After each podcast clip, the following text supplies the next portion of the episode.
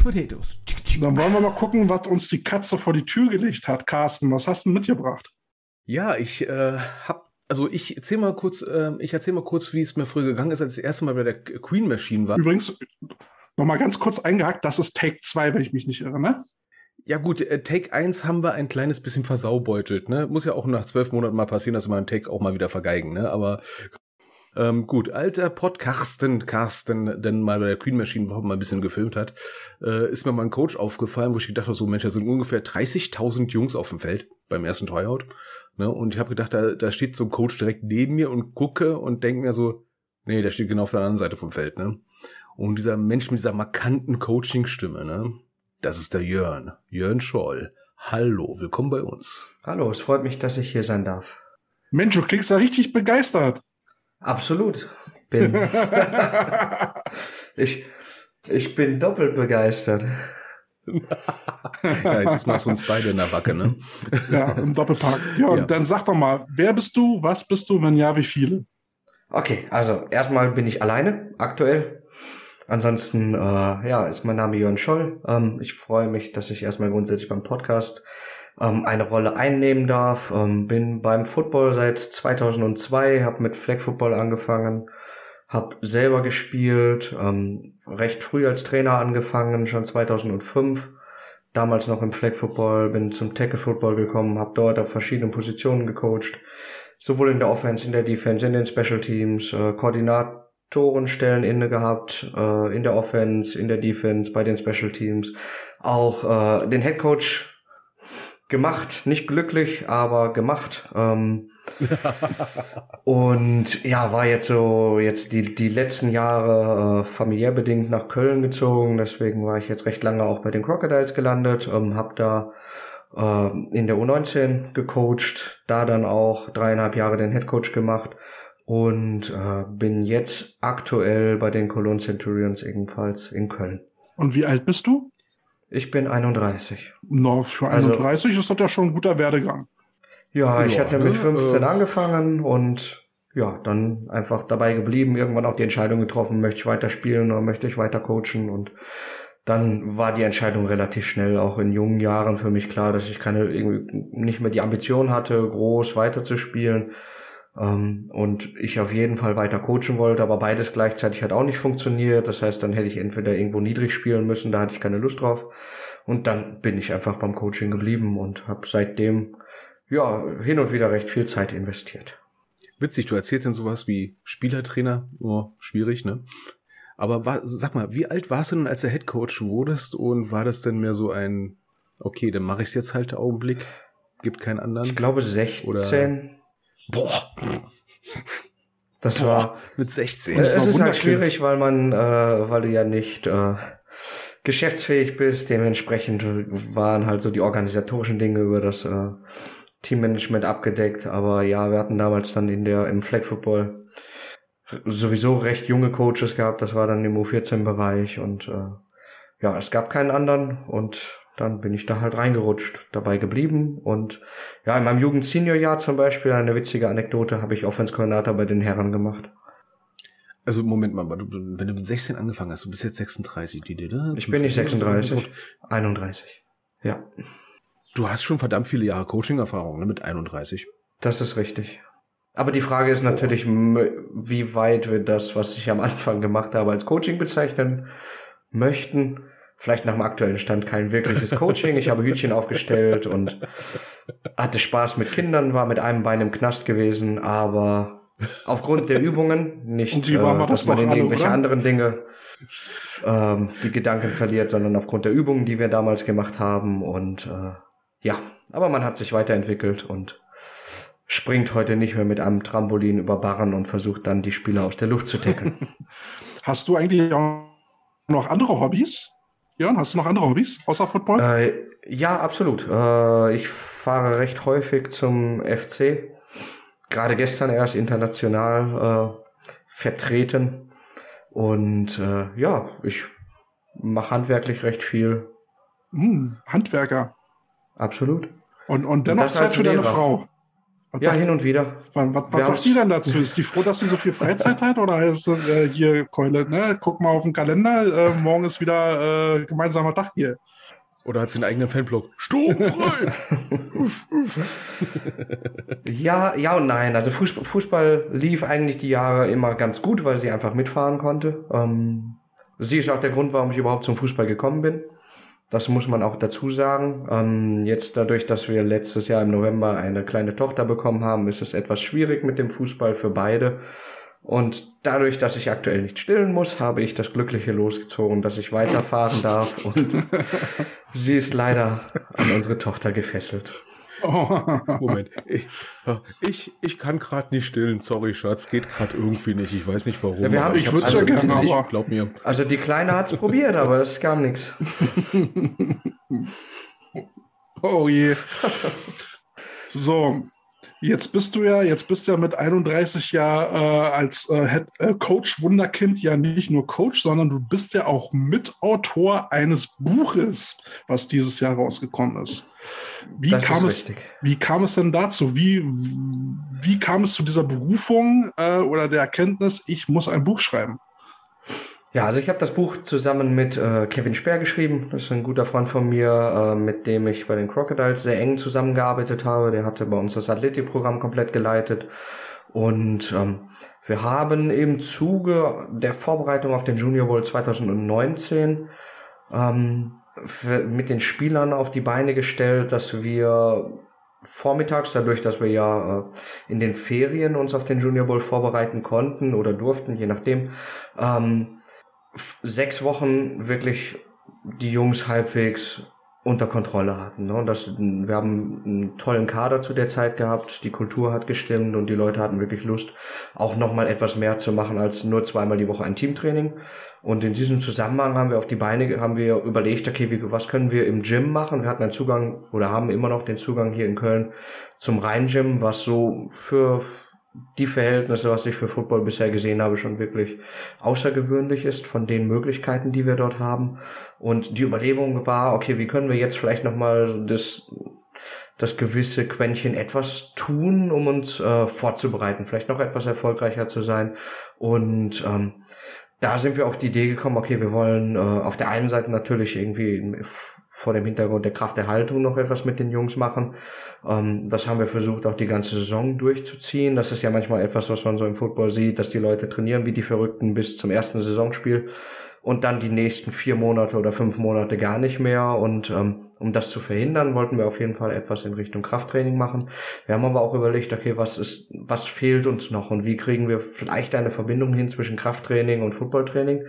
Und das war ähm, das war so der erste, erste Ansatz, den wir hatten und hatten dann hin und her überlegt, was kann man machen, haben mit Kontakttraining dort angefangen, haben gesagt, okay, wenn wir gerade nicht liften oder wir sind zwischen zwei Sätzen, das heißt, wir, wir, heben irgendwie schwer bei Squats, dass wir dann dazwischen vielleicht äh, kleine Footballübungen einbauen. Und ähm, das war so der Grund, wo wir sagten, okay, wir fangen irgendwie mit Kontakttraining an. Das hat für alle Spieler eine Relevanz, egal ob Offense, Defense, Special Teams. Jeder muss irgendwie in der Lage sein, einen Kontakt aufzunehmen. Und von diesen Trainingseinheiten, mit denen wir dann viermal die Woche gearbeitet haben, wo wir die, wo wir dann das, was wir auf dem Feld sowieso gemacht haben, versucht haben runterzubrechen in ein, äh, in ein Szenario im Gym, ohne Kontakt, ohne großes Equipment, sind wir dazu hingekommen und haben gesagt, okay, irgendwie, das ist was, was man vielleicht nochmal vergrößern kann und äh, hatten dann hin und her überlegt, was machen wir, dadurch, dass ich äh, recht lange in den letzten Jahren auf der Seite der Defense unterwegs war, haben wir gesagt, okay, das äh, ein Riesenproblem ist immer das Tackling. Lass uns das doch mal versuchen aufzuarbeiten von einem wissenschaftlichen Standpunkt. Ich bin ein ganz großer Freund davon, dass wir auch in den Footballsport deutlich mehr Wissenschaft rein, reintragen. Das ist etwas, was ja in den Staaten ja unglaublich groß gelebt ist und hier in Deutschland ähm, sieht man immer noch Teams, die meinen, äh, als Athletiktraining reicht es, wenn ich einen Berg lange und ausdauernd hochlaufe. Und das ist so unser Ansatz gewesen, dass wir sagen, okay, wir wollen wirklich Wissenschaft und äh, eine Technikorientierung in den Sport mit reinbringen. Das war so ein bisschen auch für uns nochmal eine Möglichkeit, auch so Gedanken, die wir hatten, Ideen, die wir haben in den letzten Jahren und das, was wir alles an Clinics geguckt haben, nochmal für uns festzuhalten. Also es ist nicht nur ein Werk irgendwie für andere, sondern es hat auch für uns, glaube ich, eine ganz große Relevanz gehabt, dass wir ähm, hier für uns auch nochmal unsere Ideen auch runterbrechen können. Und ja, das war so ein bisschen die, die Quintessenz, wie wir dazu gekommen sind, ein Buch zu schreiben. Und das hat dann schon etwas länger gedauert durch verschiedene Projekte. Coach Kevin ist letztes Jahr schon in die erste ELF-Saison mit reingerutscht und äh, dann kam bei mir das Kind noch mit dazu, so dass wir dann äh, doch irgendwie mit den ganzen Terminen stark jongliert haben, aber am Ende ja, nach über zwei Jahren von Idee bis zur Veröffentlichung haben wir es geschafft. Ich glaube mit irgendwie knapp über 200 für 230 Seiten in der Printausgabe. Genau, das Pro Weißt du, andere machen Podcasts und er schreibt einfach ein Buch. Das, das Projekt ging ja 2019 los, äh, sehe ich hier gerade. Ähm, der Titel ja. des Buches Develop äh, Tacklers, also die Entwicklung von Tacklern. Ähm, hast du, hast du da im deutschen Football ein Defizit festgestellt, was, was den Bereich Tackling angeht? Oder wie bist du auf die, die, äh, die Idee gekommen, jetzt speziell übers äh, Tackeln mit deinem Kollegen ein Buch zu schreiben? Ähm, gut, ich meine. Und vor allem wohlgemerkt, was mein Buch auch steht, ne? Nur das Tackling an sich, nicht dem großen Pursuit dahin oder die Block Destruction, sondern verdammt nochmal Tackling. Ja, also das ist so ein bisschen auch aus unserer Erfahrung gekommen. Also ich glaube, wir können an tollen Schemes alles Mögliche aufzeichnen. Da ist das Papier ja relativ geduldig, aber ich glaube, am Ende kommt es wirklich darauf an, sind wir in der Defense in der Lage, einen Ballträger zu Fall zu bringen? Sind wir in der Lage, einem, uns von einem Block zu wehren? Ähm, und das, das sind, glaube ich, die zwei zentralen Elemente, die wir, äh, die wir abdecken müssen. Und dementsprechend haben wir, ist es schon eine hohe Relevanz, egal auf welchem Level wir uns bewegen. Und ich habe jetzt schon einige Levels auch sehen dürfen, auch durch meine Zeit als Schiedsrichter ziemlich viele Footballspiele gesehen in Deutschland. Und ich glaube, das ist ein, ein Punkt, an dem wir auf der einen Seite von der Performance her uns stark verbessern können, auf der anderen Seite auch gesundheitlich uns stark verbessern sollten, dass wir dort versuchen, Techniken zu erlernen und auch in einer sinnvollen Progression zu erlernen, die uns dazu befähigen, auch irgendwie in den Kontakt einzusteigen, ohne dass wir dort äh, ja unseren eigenen Körper ähm, zu großem Risiko aussetzen. Was würdest du denn sagen, sind die größten Defizite, die wir in Deutschland sehen, was das Thema Tackling angeht? Äh, zwei Dinge, Fußposition, Fußposition und der Weg zum Ballträger, das ist, glaube ich, der größte Fehler, den die meisten haben. Und der Weg zum Ballträger führt dazu, dass meistens der Körper nicht in einer, in einer Position zum Ballträger steht, in dem wir überhaupt einen Tackle machen können. Ich glaube, das sind die das zwei größten. Immer, die Leute sagen Winkel, Winkel, Winkel, Winkel. Ja, okay, aber was heißt das jetzt? Winkel, Winkel, Winkel, Winkel. Ne? Habe ich schon öfters mal am Seitenrand gehört, wo ich gesagt habe, ja toll, erklär den Leuten nochmal, was der Winkel ist. Ja. Als ob es so eingebe. Ja, wir müssen es einfach definieren. Ne? Das ist, also wir haben ja grundsätzlich, wenn wir mhm. anfangen, über Winkel zu sprechen, sprechen wir erstmal von Punkt A zu Punkt B. Also wir haben zwei Punkte, die wir verbinden. Mhm. Und dann ist die Frage, steht jemand dazwischen oder halt nicht? Und äh, dann haben wir natürlich auch die Komponente des Spiels, dass sich der Ballträger natürlich bewegt und diesen Winkel müssen wir halt versuchen einzuschätzen. Wir nee. müssen unseren Spielern Keys geben, wo sie hinschauen, ähm, in welcher Relation steht ein Blocker zu seinem äh, Ballträger oder der Ballträger zu dem Blocker. Schaffe ich das, den Blocker zu umlaufen, bin dadurch schneller, nehme vielleicht nicht den direkten Weg, aber den schnellsten Weg. Oder ist der Ballträger so nah mit seinem Blocker verbunden, dass ich nicht umlaufen kann, so dass ich einen Blocker aufnehmen muss. Und dementsprechend müssen wir beim Winkel natürlich definieren. Ähm, und wir müssen auf das Schema natürlich blicken. Ne? Du blickst, schaust gerade auf die Seite, also wenn wir hier das Schema uns anschauen, was ganz klein rechts in diesem Bild zu sehen ist, ähm, müssen wir natürlich auch verstehen, dass wir nicht alleine ähm, uns irgendwie auf dem Feld bewegen. Wir sind in keiner isolierten Situation, sondern wir sind in der Regel mit elf Spielern, die gegen elf Spieler spielen und wir müssen dementsprechend auch die Winkel nicht nur von unserer eigenen Startposition anpassen, sondern wir müssen die Winkel auch dementsprechend anpassen. Ähm, was macht der Mann rechts oder links neben, neben mir? Also du beschreibst gerade so die schöne Situation, wo, sag ich mal, jetzt äh, der äh, Asthma-geplagte, übergewichtige Defensive End dann äh, versucht dann im eigenen Backfield noch einen Rettungstackle zu machen auf der anderen Seite des Feldes und ungefähr dann ein Linebacker über den Weg läuft, äh, ein Cornerback prallt an ihn ab ne, und er versucht hinterher zu hecheln. So relativ einfach gesagt, jetzt im niedrigen, klassischen Football sieht man das öfters. Ne? Diesen Overpursuit von Leuten, die overweight sind und dann nicht wissen, was ist jetzt der vernünftige Weg zu einem Ballträger, den ich jetzt auch gehen kann im Gesamtkomplex-System. Ja und nein, also ich glaube, wir müssen ähm, auf der anderen, ich glaube, wir müssen auch verstehen, wo befindet sich der Spieler auf dem Feld und welche Aufgabe hat er in einem Defense-System. Mhm. Ja, das heißt, wenn wir, wenn wir jetzt diesen Defense-Tackle haben, der irgendwo zwischen den A-Gaps spielt, ähm, dann muss der auch irgendwo zwischen den A-Gaps von dort aus sich losbewegen zum Ballträger. Und dann hängt es davon ab, natürlich, was sehen wir für einen Lauf, was sehen wir für einen Pass, wo befindet sich der Ballträger. Ähm, ich glaube, es ist, geht nicht nur um die körperliche Komponente, sondern es geht auch dann darum, dass wir in der Lage sind zu teachen, wo ist meine Hilfe und wo ist keine Hilfe. Denn wenn wir jetzt davon ausgehen, Aufgabe, ne? genau, ne? wenn wir davon ausgehen, wir haben einen Defense Tackle und wir sehen irgendwie eins, einen, einen harten, einen weiten Outside Run dann äh, der auch nicht zurückkattet, sondern irgendwo zwischen, zwischen äh, Hash und Nummer endet mit, mit dem Turn-Up-Field, dann wird der Defense Tackle dort wenig eine Hilfe sein. Das ist aber dann im, in der Laufverteidigung natürlich entscheidend, dass wir die Safeties, die Linebacker und den Cornerback dort mit in Position bringen, dass wir auch wissen, okay, wer sollte in optimaler Weise welche Hüfte spielen. Ich also ich habe das öfters mal im Jugendbereich oder äh, gerade in Ausbildung von Rookies gesehen, dass sie dann ja, sich vom, vom Block nicht lösen, sondern sich vom Block treiben lassen, ohne in Kontakt reinzugehen und dann noch versuchen, dann zum Ballträger zu kommen und dann, sag ich mal, wie Vieh getrieben werden und nicht wissen, was gerade ihre Gap Responsibility ist und all so ein Spaß. Und das ist ja dann da entsprechend schön beschrieben. Ne? Ja, aber wobei wir da nicht den, auch ein paar wobei wir da nicht den nicht so groß den Fokus drauf gelegt haben. Also wir haben wirklich die Blogs mhm. versucht auszuklammern, sondern zu schauen, ja. okay, wie komme ich, na, was ist denn mein Weg zum Ball, äh, zum Ballträger. Was mhm. sollte mein Key sein? Wie bewege ich mich? Welche Drills kann man implementieren? Hat jemand, hat zum Beispiel ein Ballträger den Ball, dann fokussiere ich mich auf den nahen Hüftknochen. Ich blicke nicht auf sein Shoulderpad oder blicke auf den Ball, sondern ich versuche dann die Hüfte zu nehmen, was, was ja grundsätzlich für mich erstmal ein starrer Punkt ist, der mir relativ schnell und etwas deutlicher als die Schultern beispielsweise anzeigt, wo denn der Laufweg des äh, Ballträgers überhaupt hingeht. Denn die Schultern können mich relativ leicht anlügen. Wenn ich aber auf die Hüfte schaue, dann ist es schwer, die Hüfte so zu drehen, äh, zum Beispiel nach links zu drehen und nach rechts zu laufen. Also das ist anatomisch dann nicht möglich und dementsprechend müssen wir da versuchen, auch unsere Augen dann einfach äh, klar zu bekommen. Ich hatte neulich ein äh, Gespräch mit meinem Head Coach, dem Dennis Milanovic. Ähm, der hatte mir einen äh, interessanten Aspekt mitgegeben. Für, äh, da wollte ich mal deine Einschätzung zu hören. Viele ähm, äh, trainieren ja den frontalen Tackle. Ne? Also die stehen dann Gesicht vor Gesicht und laufen aufeinander zu und tackeln. Aber die meisten Tackles im Spiel, die äh, finden ja eher aus einer seitlichen Richtung statt. Und sowas trainiert man selten. Wie, wie äh, würdest du das beurteilen? Äh, gib mir mal eine Sekunde. Ich habe eine Studie gemacht zu, von den letzten vier Super Bowls dazu. Uh. Irgendwie habe ich schon fast gedacht, dass da irgendwas im Pad. Er hat da garantiert was im Carsten, Pad. damit ja, bist du raus. Ah.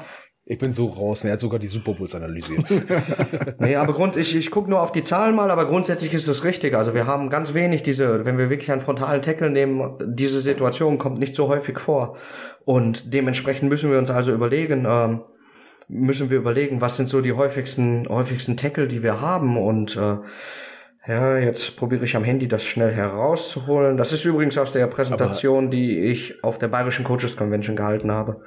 Ach, und wir waren nicht wir dabei. und wir haben es nicht geschafft, dahin zu fahren. Aber es gibt die Videos aber, äh, online jetzt. Du musst aber ist ja auch irgendwie ein bisschen logisch, ne? Ich meine, ich so als Ballträger habe da irgendwie so einen Drang dazu, den Ball Richtung Endzone zu bewegen mit möglichst wenig Kontakt zum Gegner. Absolut. Und du hast meistens sind die Gaps, die wir spielen, nicht so eng, dass es bei dem Gap bleibt, sondern äh, der Spieler kommt ja, relativ, ne? kommt ja relativ schnell in eine Situation, wo der vielleicht ein etwas offeneres Feld vor sich hat. Und, ne, und dementsprechend müssen wir halt überlegen, okay, was haben wir für Tackle? Welche unterschiedlichen Tackle können wir voneinander abgrenzen? Also wir gucken mal auf die letzten Super Bowls. Das ist Super Bowl 56, 55, 54 und 53. Insgesamt waren es 374 Tackle. Davon frontale Tackles 43. Mhm. Und dann ja, haben wir den Angle Tackle. Angle Tackle definieren wir erstmal dadurch, dass wir seitlich den Ballträger attackieren können. Wir sind aber in der Lage, unsere Hüfte noch durch einen Schritt zwischen die Beine des Ballträgers annähernd vor dem Mann zu bringen und wir sind in der Lage, den Ballträger nach hinten zu schieben. Das definiert uns erstmal den Angle Tackle. Mhm. Das ist der zweitmeiste Tackle mit 116 und der meiste Tackle, der findet im Open Field statt und zwar in der Situation, wo der Ballträger so weit seinen Körper von dem Tackler entfernen kann, dass wir nicht in der Lage sind, den nach hinten zu schieben. Und dann ist der Tackle, den wir am meisten sehen, auch wenn wir jetzt so in Richtung Pro Football gucken, wenn wir ins College gucken, ist der sogenannte Roll Tackle, dass wir in der Lage, dass wir, wenn wir halt nicht in der Lage sind, den Ballträger so zu attackieren, dass wir den Fuß zwischen seine Beine bekommen, dass wir einen Drive nach hinten bekommen. Also nach hinten bedeutet immer zu der gegnerischen Endzone hin. Dann ist es ein sogenannter Roll Tackle. Das bedeutet, wir attackieren natürlich die Hüfte des Ballträgers. Wir haben die Augen auf die Hüfte des Ballträgers gesetzt und wir schaffen es aber nicht, ihn nach hinten zu drängen. Deswegen rollen wir an seiner Hüfte herunter, rollen dann und versuchen dann durch einen Roll ihn zu seiner, zu seiner Endzone zu ziehen und dann rerollen wir wieder landen auf ihm. Das ist so der optimale, optimale Die Alligator-Todesrolle. So, exakt. Ja, und das sind die Tackle, die, am, die es am meisten gibt, 122. Und es gibt fast so häufig Chase Tackle, das heißt ein Tackle, wo wir hinter dem Ballträger herrennen, wie Breast Tackle, wenn wir von vorne attackieren, frontal. Ja, diese Hollywood-Tackle, ne? Ich nenne sie mal Hollywood-Tackle, weil total theatralische Leute hinterher springen und einen Schnürsenkel irgendwie kriegen und dann einfach nur durch die Überraschung des Augenblicks zu Fall kommen oder, ja. Also ich würde das. Sieht total spektakulär aus, aber ich flippe da manchmal aus. Ich finde das oh. gar, also ich würde das nicht herunterspielen. Das ist manchmal ein Tackle, der entscheiden kann zwischen Sieg und Niederlage und ich glaube, das ist auch etwas, was man trainieren soll, dass wir in der Lage sind, ähm, ein, also wir haben, wir haben das Enkel, Enkel Swipe genannt, dass wir in der Lage sind, auch einen mhm. Enkel zu swipen und dass wir auch wissen, wo wir hinschlagen wollen. Wenn wir in, und es gibt ja immer wieder Positionen, wo wir nicht opti optimal ja. zum Ballträger stehen. Und das ist ganz natürlich auch. Beispiel, ein Beispiel, wir haben irgendwie einen kurzen Screen nach außen, wir haben einen Linebacker, der von der Seite kommt, der Cornerback wird geblockt, der Safety wird geblockt. Und der Linebacker ist der einzige mit einem Winkel von der Innenseite, der in der Lage ist, ähm, den Ballträger noch zu erreichen. Und wenn, der, wenn die einzige Chance ist, durch ein Springen und Schlagen an dem Knöchel das zu erreichen, einen Touchdown zu sichern, dann äh, finde ich, ist das durchaus etwas, was man nicht häufig trainiert, aber vielleicht sagen wir, wenn wir es einmal im Monat trainieren, das ist etwas, was uns am Ende ein Spiel gewinnt. Und wenn es uns das Spiel gewinnt, denke ich, ist es auf jeden Fall absolut die Zeit wert. Ja, das ist halt etwas, ja, das ist etwas, was wirklich wenig trainiert wird, dieses Jetzt spring einfach mal. Du hast eine Ausrüstung an. Es ist nur Rasen, alles ist gut. Ja, ja wir treiben mal durch Schweißperlen auf die Stirn, weil es immer so, hoffentlich klappt das noch oder nicht. Oder ja. wenn es nicht klappt, dann wissen wir Bescheid, was passiert. Ne? Vielleicht sollte man das Fallen mit trainieren. Fallen. Dass man das Abrollen mit reinnimmt. Ja, ich, ich habe einen äh, Vortrag von Coach Gottschalk da auf ah, meiner Festplatte. Ah, Bernd, da ist er wieder. Äh. Fallen trainieren. Oh ja, ich erinnere mich auch noch an irgendwelche schönen, Tra schönen Trainingseinheiten, wo er den Leute mal. Also als, als Coach hat es Spaß gemacht, muss ich sagen. Ganz, ja, ja. Mal, der gute Mann war mein Mentor, ja. Ja. Also der hat schon, der hat schon in den Nullerjahren Sachen gemacht, die, die heute immer noch aktuell sind, die damals noch keiner wusste. Absolut. Ich habe alle 500 Gigabyte, was er da, was er produziert ja. hat, geguckt. Ja, das klingt nach ihm. Ja. Ich glaube irgendwie, ich, es ist knapp über 500. Ich kann es nachschauen, aber er ist übrigens, äh, Coach Gottschalk ist übrigens in meiner äh, Literaturliste angeführt. Oh, natürlich. Nicht schlecht. Natürlich, also schlecht. hochwissenschaftlich das Ganze. Ich habe eine Sache von Bernd gefunden, die veraltet ist. Ihr werdet lachen. Aufnahme von Footballspielen und wie man sie auf VHS aufbereitet. Da habe ich gesagt, okay, das ist jetzt endlich mal veraltet. VHS, ha, das kann ich jetzt endlich mal wegschmeißen, das brauche ich nicht mehr. Naja, aber damit haben wir noch 2001, 2002 noch mitgearbeitet, ne, mit Videos. Also. Hm. Ja, ich kann mich noch erinnern, wir haben USB-Disketten per Post verschickt. Ähm, aber nochmal auf das Tackling zurückzukommen. Also das bedeutet ja, wenn wir jetzt auf die Zahlen gehen ähm, und wir machen die Beobachtung, die meisten Teams äh, trainieren eher das Front-Tackling als das Engel-Tackling, müsste man mhm. eigentlich sagen, okay, wir müssten, wir müssten unsere Drills anpassen, wir müssen unser Training anpassen, um den Zahlen gerecht zu werden. Und dazu kommt noch, ich glaube, wir müssen unser Verhalten, Video zu schauen, anpassen, an unsere Drills anpassen oder umgekehrt. Mhm. Denn ich glaube, jedes Team ist ganz individuell und ähm, jedes Team und wenn wir das noch weiter herunterbrechen, das ist natürlich immer eine Frage der Zeit, wie viel Coaches habe ich, wie viel Zeit habe ich und wie viel Zeit möchte ich investieren. Aber wenn wir das Ganze durchdenken, dann muss ich doch überlegen, okay, was, was sind meine Schwächen, die ich bei der D-Line sehe? Mhm. Was sind die Schwächen, die ich bei den Linebackern sehe? Was sind die Schwächen, die ich bei den vielleicht Overhang Safeties sehe? Was sind die Schwächen bei den Cornerbacks? Und das muss ich herunterbrechen. Und wenn ich jetzt schaue, ähm, es gibt eine Studie aus äh, dem College Football zu Defense Linemen. Ich glaube, 75 ungefähr 75 Prozent aller Tackles, die die Defensive Linemen machen, sind aus einem Block heraus. Und wie viele Coaches trainieren mit der Defense Line Blocks oder Tackles aus dem Block heraus? Mhm. Und jeder dritte Tackle oder drei von vier Tackle sind aus dem Block heraus bei der Defense Line. Und das wäre vielleicht etwas, was wir noch etwas mehr in den Blick nehmen müssen. Das bedeutet, was sieht mein Team? wo bin ich vielleicht auch schon gut und wo bin ich nicht so gut? Was sind meine Schwierigkeiten? Habe ich Probleme, ähm, überhaupt zum Kontakt zu kommen? Habe ich Probleme im Kontakt und den Kontakt zu halten? Und dementsprechend muss ich auch natürlich eine ganz andere Herangehensweise nehmen an die Drills, die ich mit meinen Spielern mache. Ähm, fokussiere ich den Approach, also das, das, äh, das Tracking der Hüfte beispielsweise, was wir vorhin besprochen haben, also ähm, forciere ich das Momentum und die Kontrolle über meine Augen, den Ballträger zu verfolgen oder habe ich ein Problem, wenn ich im Kontakt bin, dass ich die Arme nicht geschlossen bekomme, dass ich die Distanz zwischen Tackler und Ballträger nicht verringert bekomme und der Ballträger sich irgendwie durch einen Spin Move oder durch einen Stiffarm aus diesem Kontakt herauswindet, dann äh, habe ich ja ganz andere Anforderungen, die ich an meine Drills stellen muss und an, an meine Athleten stellen muss. Ähm, du bist ja, du bist ja selber jetzt auch äh, Head, äh, nicht Head Coach, du bist Position Coach bei den Centurions. Ähm, wie viel Zeit äh, investiert ihr fürs Tackling? Also wann, wann geht das bei euch los? Wie viel Zeit nimmt das in einer Trainingseinheit also, ein? Geht das das über, die, über das ganze Jahr oder? Also wir haben aktuell ähm, beim ersten Training mit Tackling angefangen. Wir haben im Wintertraining, beim Athletiktraining schon Tackling gemacht. Und ähm, aktuell sind wir bei zwölf Minuten pro mhm. Training. Entschuldigung, ich, ich habe so eine Antwort echt erwartet. Ich sage so, oh, Pi mal Daumen, eine Viertelstunde, 20 Minuten, je nachdem, ne, so, ne, Klassiker, siebte Liga, wo, ja, wenn der Coach kommt. Ne, wir haben drei Stationen, jeweils vier Minuten und dann wird rotiert. Und dann mit verschiedenen, ne, wir haben einmal zum Beispiel Breast Tackle, wir haben Angle Tackles mit dabei und so weiter. Das heißt, je nachdem. Die Präzision in der Antwort, die, die feiere ich gerade ab. Das, das schreit nach so einem richtig schönen Trainingsplan. Ja, das ist. Gut, klar, es wäre wie viel das Minuten sind dann die kleinen Unterschiede zwischen einen sehr guten Trainingsplan. Ja. ja, das ist der Unterschied, ne? Ja. Weil, weil, ja, du kannst dich wahrscheinlich an Teams erinnern, wo es dann so, ja, was machen wir heute?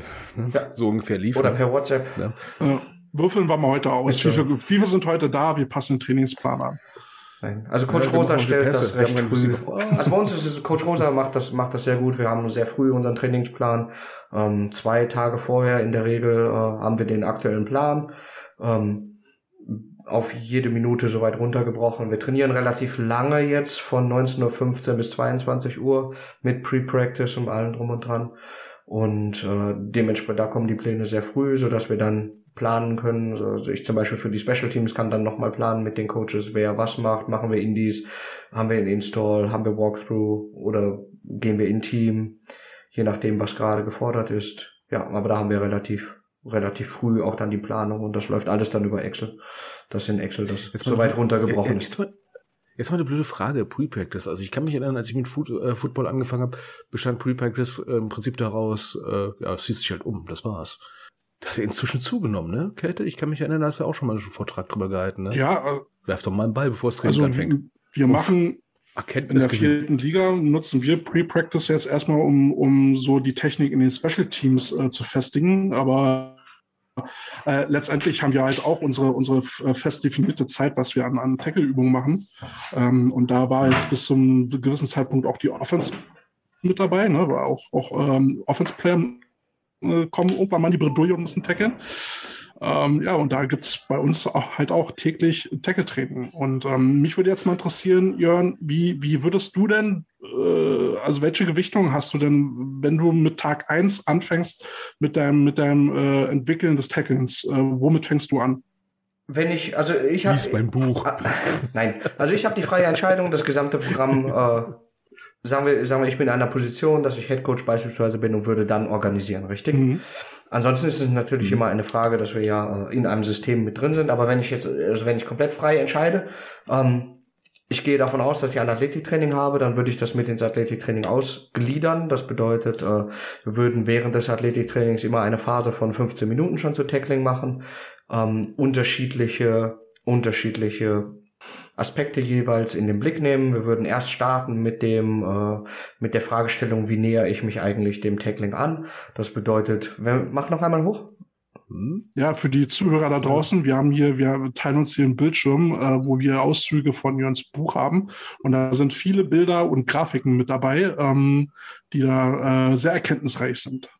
Nein, ähm, wir, wir würden auf jeden Fall starten erstmal damit, wie näher ich mich dem Tackling an. Wir würden halt Tracking-Übungen machen, ähm, von vertikal, horizontal, von innen nach außen. Wir würden äh, versuchen, Keys zu finden, wie matche ich meine Schrittlänge. Das heißt, wenn der Ballträger kleinere Schritte macht, dann äh, werde ich als Defender kleinere Schritte machen. Habe ich große Schritte beim Ballträger, dann möchte ich selber große Schritte machen, um einfach da auch unseren Spielern Identifikation Möglichkeiten der Identifikation zu bieten, so dass wir also nicht irgendwie sagen, okay, find einfach den Ballträger und bring ihn zu Boden, sondern dass wir das, dass wir auch die Bewegungen einfach in äh, so kleine Teile wie möglich zu zerlegen. Und das ist, das heißt, das wäre so der erste Punkt, dass wir uns erstmal dem äh, dem widmen, dass wie wir dem Tackle annähern. Das wäre so im Off-Season-Bereich. Dann ist natürlich immer die Frage, wie ist die Off-Season äh, gestaltet? Habe ich direkt ein Teamtraining? Habe ich nur Athletiktraining? Habe ich nur ein Krafttraining? Und äh, dementsprechend ist es schon ganz, ist es ganz unterschiedlich, äh, was, was ich dort machen würde. Also im Athletiktraining habe ich gesagt, würde ich es implementieren um 15 Minuten. Im äh, Gym, wenn es eine freie Fläche gibt, kann man dort auch sehr gut für, für vielleicht zwischen den Raps kleinere Übungen mit einführen. Ähm, die Übungen, die im Buch sind, die sind in der Regel alle ohne Ausrüstung, Ausrüstung zu machen. Dementsprechend kann man da sehr viel auch auf kleinen Flächen äh, mit zwei Spielern schon äh, schon machen. Wenn wir im Team-Setting sind, dann äh, glaube ich, ist es ganz gut, wenn wir dort erstmal beginnen mit, mit einem Circle, das heißt, jede Positionsgruppe durchläuft jeden Aspekt des Tacklings. Ich würde dann, wir haben das heruntergebrochen in vier verschiedene, vier verschiedene Punkte und äh, diese vier Punkte würde ich dann auch, äh, würde ich dann mit den Spielern auch durchgehen. Das heißt also erstens, äh, wie komme ich zum Ballträger? Zweitens, wie bringe ich mich selber in Position? Drittens, wie nehme ich den Kontakt auf? Und viertens, wie finde, wie bringe ich den Kontakt zu Ende? Und diese vier Aspekte würde ich in einem Circle mit den Spielern dann ähm, im Training machen. Das heißt ungefähr vielleicht 16 Minuten, das wäre, wäre in meiner Welt schon auf 16 Minuten wäre schon gut, dass wir alle vier Minuten einmal wechseln. Du hast ein, man braucht in der Regel für diesen Aufbau vier Coaches und dementsprechend, das sollte eigentlich, sollte man in jedem Team soweit hinbekommen. Und äh, wenn man weniger, wenn man weniger weniger Coaches ist, geht das auch. Das heißt, äh, jetzt ein bisschen Eigenwerbung mit dem Buch, aber das ist so ein bisschen das, äh, das unser Gedanke gewesen. Wir wollten versuchen, Drills aufzubereiten, die man relativ leicht, den, relativ leicht auch äh, aufs Feld bringen kann. Und dementsprechend, wenn wir uns die Drillseiten anschauen, sind die immer in einer Doppelseite organisiert. Auf der linken Seite findet man die Fotos, auf der rechten Seite findet man äh, die Erklärung des Drills und komplett wirklich heruntergebrochen. Und das wäre etwas, sagen wir, wenn ich ganz alleine bin, ich habe keine anderen Coaches, dann mache ich davon, von den vier Drills, die ich haben möchte, mache ich vier Fotos, schicke sie in meine Spielergruppe und sage, okay, die vier Drills machen wir heute, jeder Spieler kann sich die vorher anschauen. Und dann äh, gelingt es mir auch ganz alleine, diese Drills durchzuführen. Von Coaches für Coaches. Also was ich cool an dem Buch finde, ist erstens, ähm, das ganze theoretische Grundwerk, was da drin ist, ne? Und erst, glaube ich, ab nicht mal nach ein Drittel erst fängst erst wirklich an mit schönen Bildern, wo du sagen kannst, so, wir kennen ja viele klassische Twill-Books aus Amerika. Wenn du, wenn du Pech hast, ist dann eine Einleitung drin und ansonsten nur Diagramm, Diagramm, hinter Diagramm. Du weißt teilweise gar nicht mehr, wozu. Dann halt schöne Dreiecke mit ein paar Pfeilen dran. Weiß nicht warum, aber die machen so, also scheint es ja gut zu sein. Ihr erklärt es. Ne? Und wo ich jetzt wirklich ein bisschen hart lachen musste, als ich das gesehen hatte. Ich hatte mir Spaß, das hat man vor ein paar Jahren mal so, so ein US Field Army Manual ne, für die Grundausbildung der US Army aus dem Zweiten Weltkrieg. Auf so eine Idee kommt nur Carsten. Natürlich, ne? Und dann gucke ich mir in diesem Buch von Jörn dann mal so diese Fotos an und denke mir, ja, alter Scheiß ist immer noch geil. Da sind viele Sachen bei, die entsprechende Standing Sumo Push. Yeah. Ich habe da einen anderen Bezug zu. Das, das sieht teil teilweise aus wie klassisches Wrestling. Ja, das ist vom Wrestling. Das kommt, kommt das her. wohl her. Mhm. Das ist halt Kontaktschulung und zum Aufwärmen kann man das sehr gut machen. Zur Kontaktschulung kann man das gut machen. Man kann das ähm, auch grundsätzlich sehr gut machen mit jüngeren Spielern. Je nachdem. Also hier in NRW fangen wir ja mit U10 Tackle Football schon an. Das mhm. wäre etwas, was man vielleicht dort sehr gut einbringen kann. Oder mit Rookies, die noch keine Ausrüstung haben. Oh, krass. Oder? Das finde ich ja so cool, dass es auch ohne Ausrüstung ist, weil viele sagen, oh, wir haben wenig Zeit, ne? Helm, Pads an, ne? Und jetzt wird irgendjemand umgeschmiert. Den Rest lernen wir Learning by Doing. Ja, aber das ist kein Tackle-Training. Ne? Aber das ist der Aufbau dafür. Ne? Äh, also das ist das Buch, nicht das, was ich gerade beschrieben habe. Das ist kein Tackle-Training, das ist im Prinzip ein Training dafür, wie du Leute schnell aus dem Sport rauskriegst. Ja, also es ist genauso, wenn man immer noch äh, Oklahoma Drills sieht und mhm. ja, es ist, es hat einfach, ja. also es gibt so viele Studien dazu und Artikel dazu, die in egal wie, ob man das schriftlich haben möchte, ob man das im Video haben möchte, egal mit welcher Argumentation, die aber mit so vielen Argumenten belegen, dass das nicht sinnvoll ist, wenn man nach Amerika schaut, dass es im College Football verboten ist, dass es im, äh, dass es in der NFL verboten ist, die Drills, dann frage ich mich halt, warum, warum muss man das dann noch machen? Ähm, und wir haben, wir haben, wir haben ja leichte machen, ja. Zugänge. Also das ist ja jetzt nicht so, dass es etwas ist. Als ich, als ich angefangen habe zu coachen, gab es nicht viel. Ne? Das ist, man hatte keine Möglichkeit. So, ne? Irgendwie gab es Coach Hui, wo man mhm. da mit seiner Internetverbindung, die man dann hatte, äh, sich eingeloggt hat. Dann gab es irgendwann ein paar Blogs, aber heutzutage ähm, hat man innerhalb von wenigen Klicks jede, jede Klinik, die man äh, haben möchte, auf seinem PC.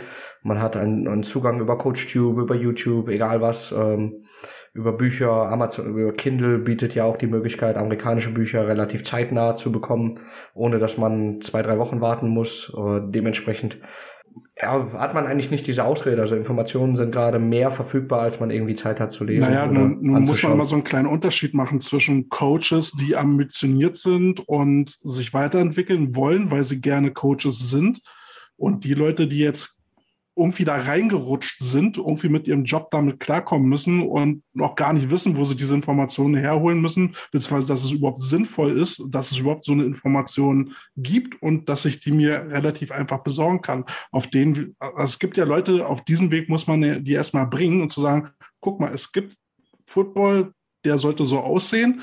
Dort und dort findest du die Informationen und da kannst du dich bedienen. Ansonsten frag uns. Oder ja, habt ihr das schon mal runtergebrochen? Auf Deutsch. Habt ihr das, habt ihr schon mal runtergebrochen, wo man Informationen herbekommt? Sonst lass uns mal sammeln. Also das, das Witzige ist, ich glaube, deins ist das erste Buch, was wirklich auf Deutsch ist, wo, wo diese Schwelle niedrig ist. Hm. Für deutsche Coaches, die anfangen. Weil jetzt sagen wir mal ehrlich, es gibt viele deutsche American Football Coaches, aber es gibt wenig deutsche American Football Coaches, die, sag ich mal, Englisch können und das dann auch verstehen, die ganzen Nuancen, wenn du so ein tolles Buch hast und dann hast du auch nur das Buch. Ich bin schon froh, dass es Coaching Conventions inzwischen gibt. Ne? Und äh, ja, wie du sagst, lass mal runterbrechen, wo wir Informationen herkriegen. Ja. Also ja, wir kriegen sie. Wir müssen sie filtern können. Genau. Wir müssen sie auch verstehen können. Das stimmt. Und einordnen. Also der Klassiker wäre ja natürlich YouTube. Ja, ja und nein. Also ich glaube, YouTube ist schon ein guter, ein guter Anfang. Ähm, ja, du musst nur sehen, was du da siehst, ne? Du musst es wissen. Das stimmt was natürlich. Das, aber ich aber glaub, ich glaube trotzdem ist es erstmal ein, ein, ein Anfang, den wir haben. Ne? Wir haben YouTube genau. als erste Möglichkeit. Ähm, Bücher gibt es über Amazon sehr gut verfügbar. Man muss natürlich wissen, okay, wem, wem, wem möchte ich eigentlich folgen? Ne? Das heißt, da muss ich mhm. auch irgendwie herunterbrechen können okay, welche Coaches lohnen sich denn? Ne? Wenn wir jetzt zum Beispiel auf die Defense-Seite gucken, Cody Alexander hat unglaublich viele gute Bücher geschrieben. Ähm, die sich sehr lohnen. Ähm, in der Offense-Seite, so alles, was für Quarterback und Reads sind, so Dub Maddox ist auf jeden Fall der Mann, zu dem man dort gehen sollte. Dann hat man viel so diese, diese Coaches, Coaches, Coaches Choice Bücher. Mhm Oh, die, ja. die ebenfalls ganz ordentlich sind, so die ganzen, was sogar, was jetzt etwas älter ist, und das wird ja, gibt's ja auch keine aktuellen Sachen von, diese One-on-One-Drill-Sachen, da würde ich meine Finger von lassen. Ähm, so meine Erfahrung und von den Büchern, die ich gelesen habe, weil einfach nur dort Drills gesammelt sind für Coaches, die Ahnung haben. Das ist ja, aber das ein Problem, es, ist, es, es ist keine Erklärung drin. Ne, und dementsprechend genau. muss man halt so ein bisschen bei seinen Büchern gucken, okay, was möchte ich lesen, zu welchem Thema möchte ich lesen. Ne? Zum Beispiel, wenn wir äh, Handbook für Clock Management, für alle, die mit Football anfangen, also das schon oder sich Gedanken machen, wie ich ein Spiel leite, ist das ein sehr gutes Buch. Ne? Ähm, das heißt, da kommt es natürlich aufs Thema, müssen wir so ein bisschen aufs Thema schauen. Wenn wir dann von YouTube weggehen, was noch etwas besser produziert ist und wo ich viel besser eine Auswahl treffen kann. Und das ist etwas, was viele Coaches in Deutschland nicht kennen, ist Coach, CoachTube. Mhm. Über CoachTube ist man in der Lage, Kurse zu buchen.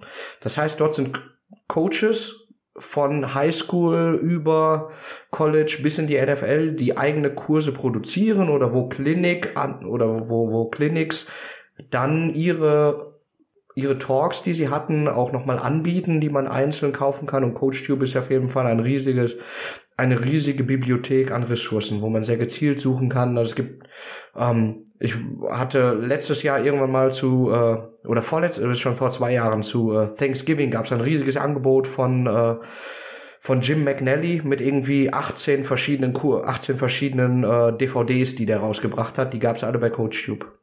Und die habe ich mir gekauft, dann habe ich zu O-Line viel geguckt. Äh, das heißt, da hast du also Möglichkeiten, sehr gezielt auch zu verschiedenen Sachen zu suchen. Ne? Wenn wir irgendwie in Richtung Coverages von Dave Aranda gibt's was ganz Gutes, Defending the, Defending the Spread Offense, Dante Bati ist immer sehr gut, äh, Cody Alexander selbst hat dort einige Sachen, Kyle Kogan hat sehr gute Sachen für die Defense. Aber das ist halt so ein bisschen das, was man herausfiltern muss. Und das ist, natürlich kostet das Zeit. Ähm, aber ich glaube, dass man dort wirklich gute Sachen findet. So der dritte Part, über den man sprechen sollte, sind Podcasts. Es gibt sehr viele gute Podcasts. Ähm, auch Podcasts, die vielleicht mehr für Highschool-Coaches sind. Dann gibt es Podcasts, die etwas mehr so in Richtung College gehen, die schon etwas tiefer gehen. Und ich glaube, so Make Defense Great Again ist so eins der, eins der bekanntesten.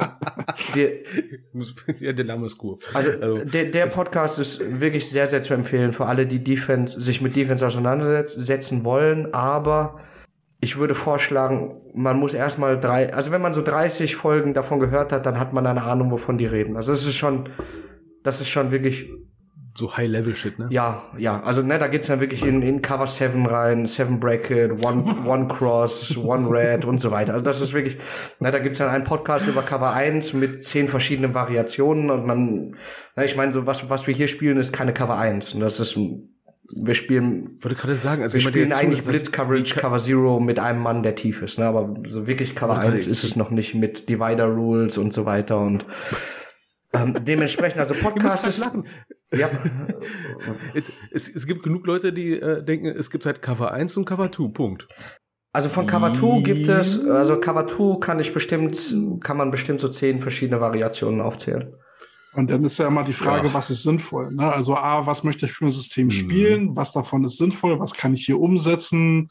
Ja. Wen habe ich dafür? Absolut, ähm, ja. Was habe ich für Spieler? Ja. Wie viel Zeit habe ich? Wie schnell wechseln meine kann Spieler? Kann ich vermitteln? Kann ich überhaupt vermitteln? Ja. Wir können uns an Coaches erinnern, die, sag ich mal, ähm, so uns dann ankamen mit, äh, mit einem Playbook mit 700 Plays, wo wir uns gesagt haben, so, ja, ist schön. Also bei Madden habe ich ungefähr so sieben Stück. Das reicht mir. Ne? Jetzt spiele ich ja dummerweise nicht auf der Konsole rum, sondern äh, trainiere Leute, ne? Menschen mit Bedürfnissen und Fähigkeiten. Können wir erstmal bei ein paar Sachen anfangen, wie zum Beispiel erstmal Bälle fangen lernen. Ne? Das ist ja so das, was mir manchmal so über den Weg läuft, der Coaches, die, sag ich mal, mit tollen Konzepten angeben. Und denkst du so, ja, aber kannst du die vermitteln? Und jetzt, Jörn, jetzt habe ich mal eine ganz kurze private Frage. Ja. Was machst du beruflich und hast du mit Wissensvermittlung etwa etwas am Hut? Ja, das habe ich. Ich bin Lehrer. So, und jetzt äh, eine Frage, die ich heute unter der Dusche schon mal im Kopf hatte. Ähm, ich habe früher immer, gewitzelt, so Fußballlehrer. Inzwischen weiß ich, worum es denn geht. Ne? Äh, bist du der Meinung, dass auch die pädagogische Ausbildung im Football in Deutschland mm, ein bisschen Geschmack nach oben frei hat, also Luft nach oben hat? Bestimmt, also ich glaube, wir haben immer Möglichkeiten, uns zu verbessern. Also ich habe letzte Woche noch versucht, ein äh, ein, äh, eine Präsentation zusammenzustellen für unsere Special Teams und wenn ich das vergleiche mit Sachen, die ich vor zwei Jahren gemacht habe, dann ist es auf jeden Fall nochmal ein Schritt nach vorne gewesen. Und ich denke, wenn wir grundsätzlich um, über Wissensvermittlung sprechen, müssen wir halt überlegen, was haben, dass wir ganz, dass wir meistens in der Regel ein recht großes Team haben mit ganz unterschiedlichen Charakteren, mit, und das ist wichtig, mit ganz unterschiedlichen Lerntypen. Und äh, ich glaube, wir als Coaches müssen uns Gedanken darüber machen, wie vermitteln wir eigentlich. Und äh, dieses Teachen ist ein ganz großer Aspekt. Das heißt, ich, äh, es reicht für manche Spieler, wenn ich etwas auf dem Feld einmal durchgehe, dann können die das, aber es gibt manche andere Spieler, die brauchen eine andere Art der, der Wissensvermittlung und wir haben viele Tech oder viele technische Möglichkeiten, die wir auf jeden Fall nutzen sollten. Und das heißt, wenn wir über Teachen reden oder wenn, wenn ich über Football, Football Teachen auch spreche, dann sind es, ist es eine Progression, die wir eigentlich aufbauen müssen. Das heißt, das erste, was ich habe, ich muss irgendwie in Schrift etwas vermitteln können. Das bedeutet, das kann das klassische Playbook sein. Also ich in der ich arbeite in der Regel mit PowerPoint, ähm, kombiniere das mit Visio-Grafiken. Also wer das kennt, Microsoft mhm. Visio, das ist, äh, wenn wir das salopp sagen, so der Shit für Coaches, die ähm, die etwas gern gerade haben wollen die, na, das ist, ist ja ursprünglich ein Microsoft-Tool, was so für Bauzeichnungen genutzt wird und du hast halt also Möglichkeiten. Netzwerkdiagramm. Genau, oder sowas, du hast ja. halt Möglichkeiten, dadurch wirklich Abstände zu kalibrieren. Du, äh, das ist also etwas, da, das nutzen sehr viele College-Teams, die arbeiten also mit Microsoft Visio. Und es gibt jetzt auch, äh, hab, ich habe vergessen, wie das heißt. Eine Firma, die hat so hat sich darauf spezialisiert, Visio mit PowerPoint zu verbinden und äh, das ist so wirklich eine eine Sache, wo wir Playbooks nochmal in ein anderes Level heben können. Und das ist also das erste. Ich muss es also Warte, doch so ein Add-in für Visio, ne? Es gab doch so ein Add-in, ich glaube Pro Quick Draw oder irgendwie so. Ja, genau, Pro Quick Draw. Auch nochmal Geld oben drauf. Ja, ich wollte mal gucken, ja. wie viel das kostet. Ja, ja. Aber dann musste ich mir erstmal was runterladen, mit denen in Kontakt treten und dachte so, also ich persönlich mhm. finde immer so ein bisschen suspekt, wenn mir die Lizenz- und Preisbedingungen vorher nicht schon vorher bekannt sind, finde ich es immer ein bisschen doof, weil ich bin ja so einer, der dann hooked on ist und es total geil findet, ne? Und dann sagen die 200 Dollar im Monat und dann sage ich, ja geil, nehme ich, ne? Und dann mhm. am Ende des Monats sage ich nur, okay, waren 200 Dollar. Ähm, ja, ja, genau. Aber das gibt's also, also ich muss also überlegen, ich muss etwas schriftlich darlegen können. Ich hm. muss dann versuchen, mit Grafiken zu arbeiten. Wenn ich mit Graf, dann ist der nächste Schritt, ich muss versuchen, mit Bildern zu arbeiten. Dann muss ich mit Video arbeiten. Dann muss ich das Ganze zusammenbringen und auf dem Feld das durchgehen. Dann muss ich auf dem Feld das spielen. Und dann muss ich meinem Spieler auch noch das Video zeigen können und zeigen können, okay, das ist gut gelaufen, das ist nicht gut gelaufen. Und ich glaube, das ist eine Progression, die wir einhalten sollten und wo wir uns dran messen müssen. Also wir müssen in der Lage sein, also wir haben zum Beispiel jetzt für, wenn wir nur ein Beispiel nehmen, für unsere Special Teams jetzt über den Winter habe ich irgendwie knapp 1000 Clips von NFL Special Teams gesammelt. Und hab die, bin die durchgegangen, habe die dann äh, in Präsentationen mit reingebracht, habe dort einzelne Ausschnitte herausgenommen von Techniken, habe äh, Sachen aus einem Stance zum Beispiel kopiert. Äh, da muss man halt natürlich wissen, okay, wonach suche ich? Ne? Das heißt, ähm, mhm. suche ich irgendwas in Richtung Spread Offense oder so, was kann ich nehmen? Kann ich irgendwie Oklahoma nehmen, dass ich, dass ich mir All-22-Tape besorge von äh, von College-Teams oder so. Ja, und dementsprechend, da muss man natürlich wissen, wie komme ich daran. Aber grundsätzlich erstmal ist es etwas, was, was schon hilft, dass man irgendwie nicht nur mit eigenem Tape arbeitet, sondern noch mit Tape arbeitet, wo Spieler nochmal auf ein anderes Level schauen können. Und das als Beispiel zu nehmen, dann ist es wichtig, natürlich auch eigenes Tape zu sammeln und dann die Clips mit zu integrieren in seinen Teaching-Progress, äh, in seine Teaching-Progression, Bilder auch daraus auszuschneiden und äh, das Ganze für das Ganze wird dann halt zusammengefügt in die Präsentationen, in die Präsentationsmedien. Also wir nutzen das zum Beispiel bei den Special Teams. Ähm, ich spreche immer, ich versuche so 15, vielleicht 20 Minuten kurze Installs einzusprechen zu einem Thema. Sagen wir Alignment, sagen wir Stance oder First Steps oder die ersten drei Steps und dann äh, bringe ich das einmal zusammen äh, lad das bei hoch und dann können die Spieler sich das bei immer wieder anschauen. Die können es auch hören. Ich habe von mit manchen Spielern gesprochen, die das wie ein Podcast hören. Für die reicht das, wenn die auditive Lern Lerner sind, das nur zu hören. Andere müssen das Video dazu sehen, andere reichen die Bilder, andere für andere ist das ganz gut, wenn wir das äh, auf dem Feld nur durch nur durchgehen. Aber ich glaube, dass wenn wir die Zeit haben, das ist natürlich immer eine Frage der Zeit und des Wollens. Also ne, wie gesagt, Zeit findet man immer. Da muss man halt um 5 Uhr morgens aufstehen und das vor der Arbeit machen. Das geht auch kann ich aus eigener Erfahrung sagen, aber man muss auch wirklich verrückt genug dafür sein. Ja, oder und genug externe Festplatten haben oder einen Cloud-Speicherdienst, der aus der Hölle kommt. Ähm, ich erinnere mich jetzt gerade, also Kate, du hast ja mal vor Jahren mal so einen schönen Vortrag gehalten, nach dem Motto, man braucht ungefähr 3000 Wiederholungen, bis wirklich etwas wirklich richtig krass sitzt. 10.000. Jetzt kommt ne? der Jörn noch um die Ecke es gibt ein Buch, also es gibt ein Buch, was 10.000 sagt. Ne? Ich habe ich hab den Autoren vergessen. Das macht sich gerade besser, ehrlich gesagt. Ich finde 3.000 für, für Amateurfootball auch schon krass. Auf jeden Fall ist es eine Summe, die wir im Amateurfootball halt nicht hinkriegen ähm, mit, mit zweimal die Woche Training. Äh, und dann haben wir dann noch Ausfälle. Ne? Der Hamster ist tot, die Katze hat Gallensteine und, und dergleichen. Äh, das sind Summen, die für uns ja nicht erreichbar sind. Also müssen wir da eher über dieses kognitive Verständnis gehen. Warum machen wir eine Technik? Wofür ist sie da? Ähm, damit das dann irgendwo äh, hängen bleibt. Ja, plus es gibt ja auch mentale Raps, also ja. ne, das ist ja, es gibt ja nicht mhm. umsonst, dass jetzt äh, an Highschools, an Colleges wird ja jetzt über über VR gesprochen, dass man halt also wirklich versucht, nicht nur im Training was zu machen, sondern auch mentale Raps zu nehmen über Virtual Reality. Äh, wenn man sich zum Beispiel Go, äh, Go Army Edge anschaut, ne, das ist dieses Tool, was was die äh, US Army so ein bisschen zur Verfügung gestellt mhm. hat. Äh, habt ihr davon schon gehört? Ne, ich hatte ich hatte neulich mit einer Sportpsychologin gesprochen, äh, der Pia Interview und ähm, da haben wir dann auch kurz besprochen, wie sinnvoll es ist, sich vom geistigen Auge diese Raps zu wiederholen, weil das eben genau den mhm. gleichen Lerneffekt hat, als wenn, du es körperlich tun würdest. Absolut. Und, und ähm, dieses Go, also Entschuldigung. Ja, erzähl, erzähl. Und diese, dieses Go Army Edge, das äh, ist ein Programm, was geschrieben wurde, was ursprünglich vom US-Militär kommt und mhm. ähm, da, da kannst du dein Playbook eingeben und dann wird dein Playbook eben mit 3D-Figuren visualisiert. Mhm. So, Moment, ich muss mal kurz raus, ich muss mal nur einen Rechner kaufen. Ich, ich muss hier was installieren. Unbedingt. Unbedingt. Ne? Ich fand damals so ein Coachen schon geil, aber das ist Oh, ja. also so das ist 3D. wirklich gut. Also Go, Go Army Edge, ich weiß nicht, habt, habt ihr das noch nie gesehen? Nee, nee, haben wir noch nicht. Das ist Nee, der noch gar nicht, noch, noch nie gesehen. Okay, Ähm, ich äh, warte, ich, ich mach dir mal einen Screenshot. Das, das ist auf jeden Fall was für dich. Bilder. Aber, aber zum Thema Pädagogik im Football hoffe ich ja, dass wir demnächst Oliver Nitschmann im Podcast haben, ähm, der auch Pädagoge ist und sich mit dem Thema beschäftigt und dass er dazu uns auch mal so ein paar Einblicke in seine Arbeit gewährt. So, Jörn sucht noch. Nee, Ja, ist schon das ist ja das, Also, gesendet. ist schon gesendet. Ja, aber das, aber das ist ja das etwas, ähm, also ich kenne es in der Vorbereitung von Spielern, ähm, hatte ich jetzt letztens am Spieltag gehabt, ähm, dass ich ihnen gesagt habe, ne, wenn ihr bestimmte Techniken einsetzen wollt, die sitzen noch nicht so 100 Prozent, geht die in euren Kopf durch. Vorm Snap geht die im Kopf nochmal ganz kurz für ein, zwei Sekunden, wenn ihr die Zeit habt, mal kurz durch und entscheidet euch nicht in der Aktion etwas zu machen, weil das geht meistens schief. Ne? Weil wir sind nicht so schnell, wir sind nicht so krass und es ist nicht Hollywood, wo man jetzt überlegen kann, so, oh, der Gegner kommt auf mich zu, jetzt kann ich dies und jenes machen. Das funktioniert nur in Anime oder in irgendwelchen Filmen. Ja. Und das finde ich ja so schön. Und dann fängst du an hier mit diesem mentalen Vorbereitungsdings, sag ich mal ganz einfach. Und ähm, ja, und jetzt kommst du mit 3D. Also das ist wirklich Bitte. gut. Das ist. Wir müssen, wir müssen Videopodcast machen, unbedingt.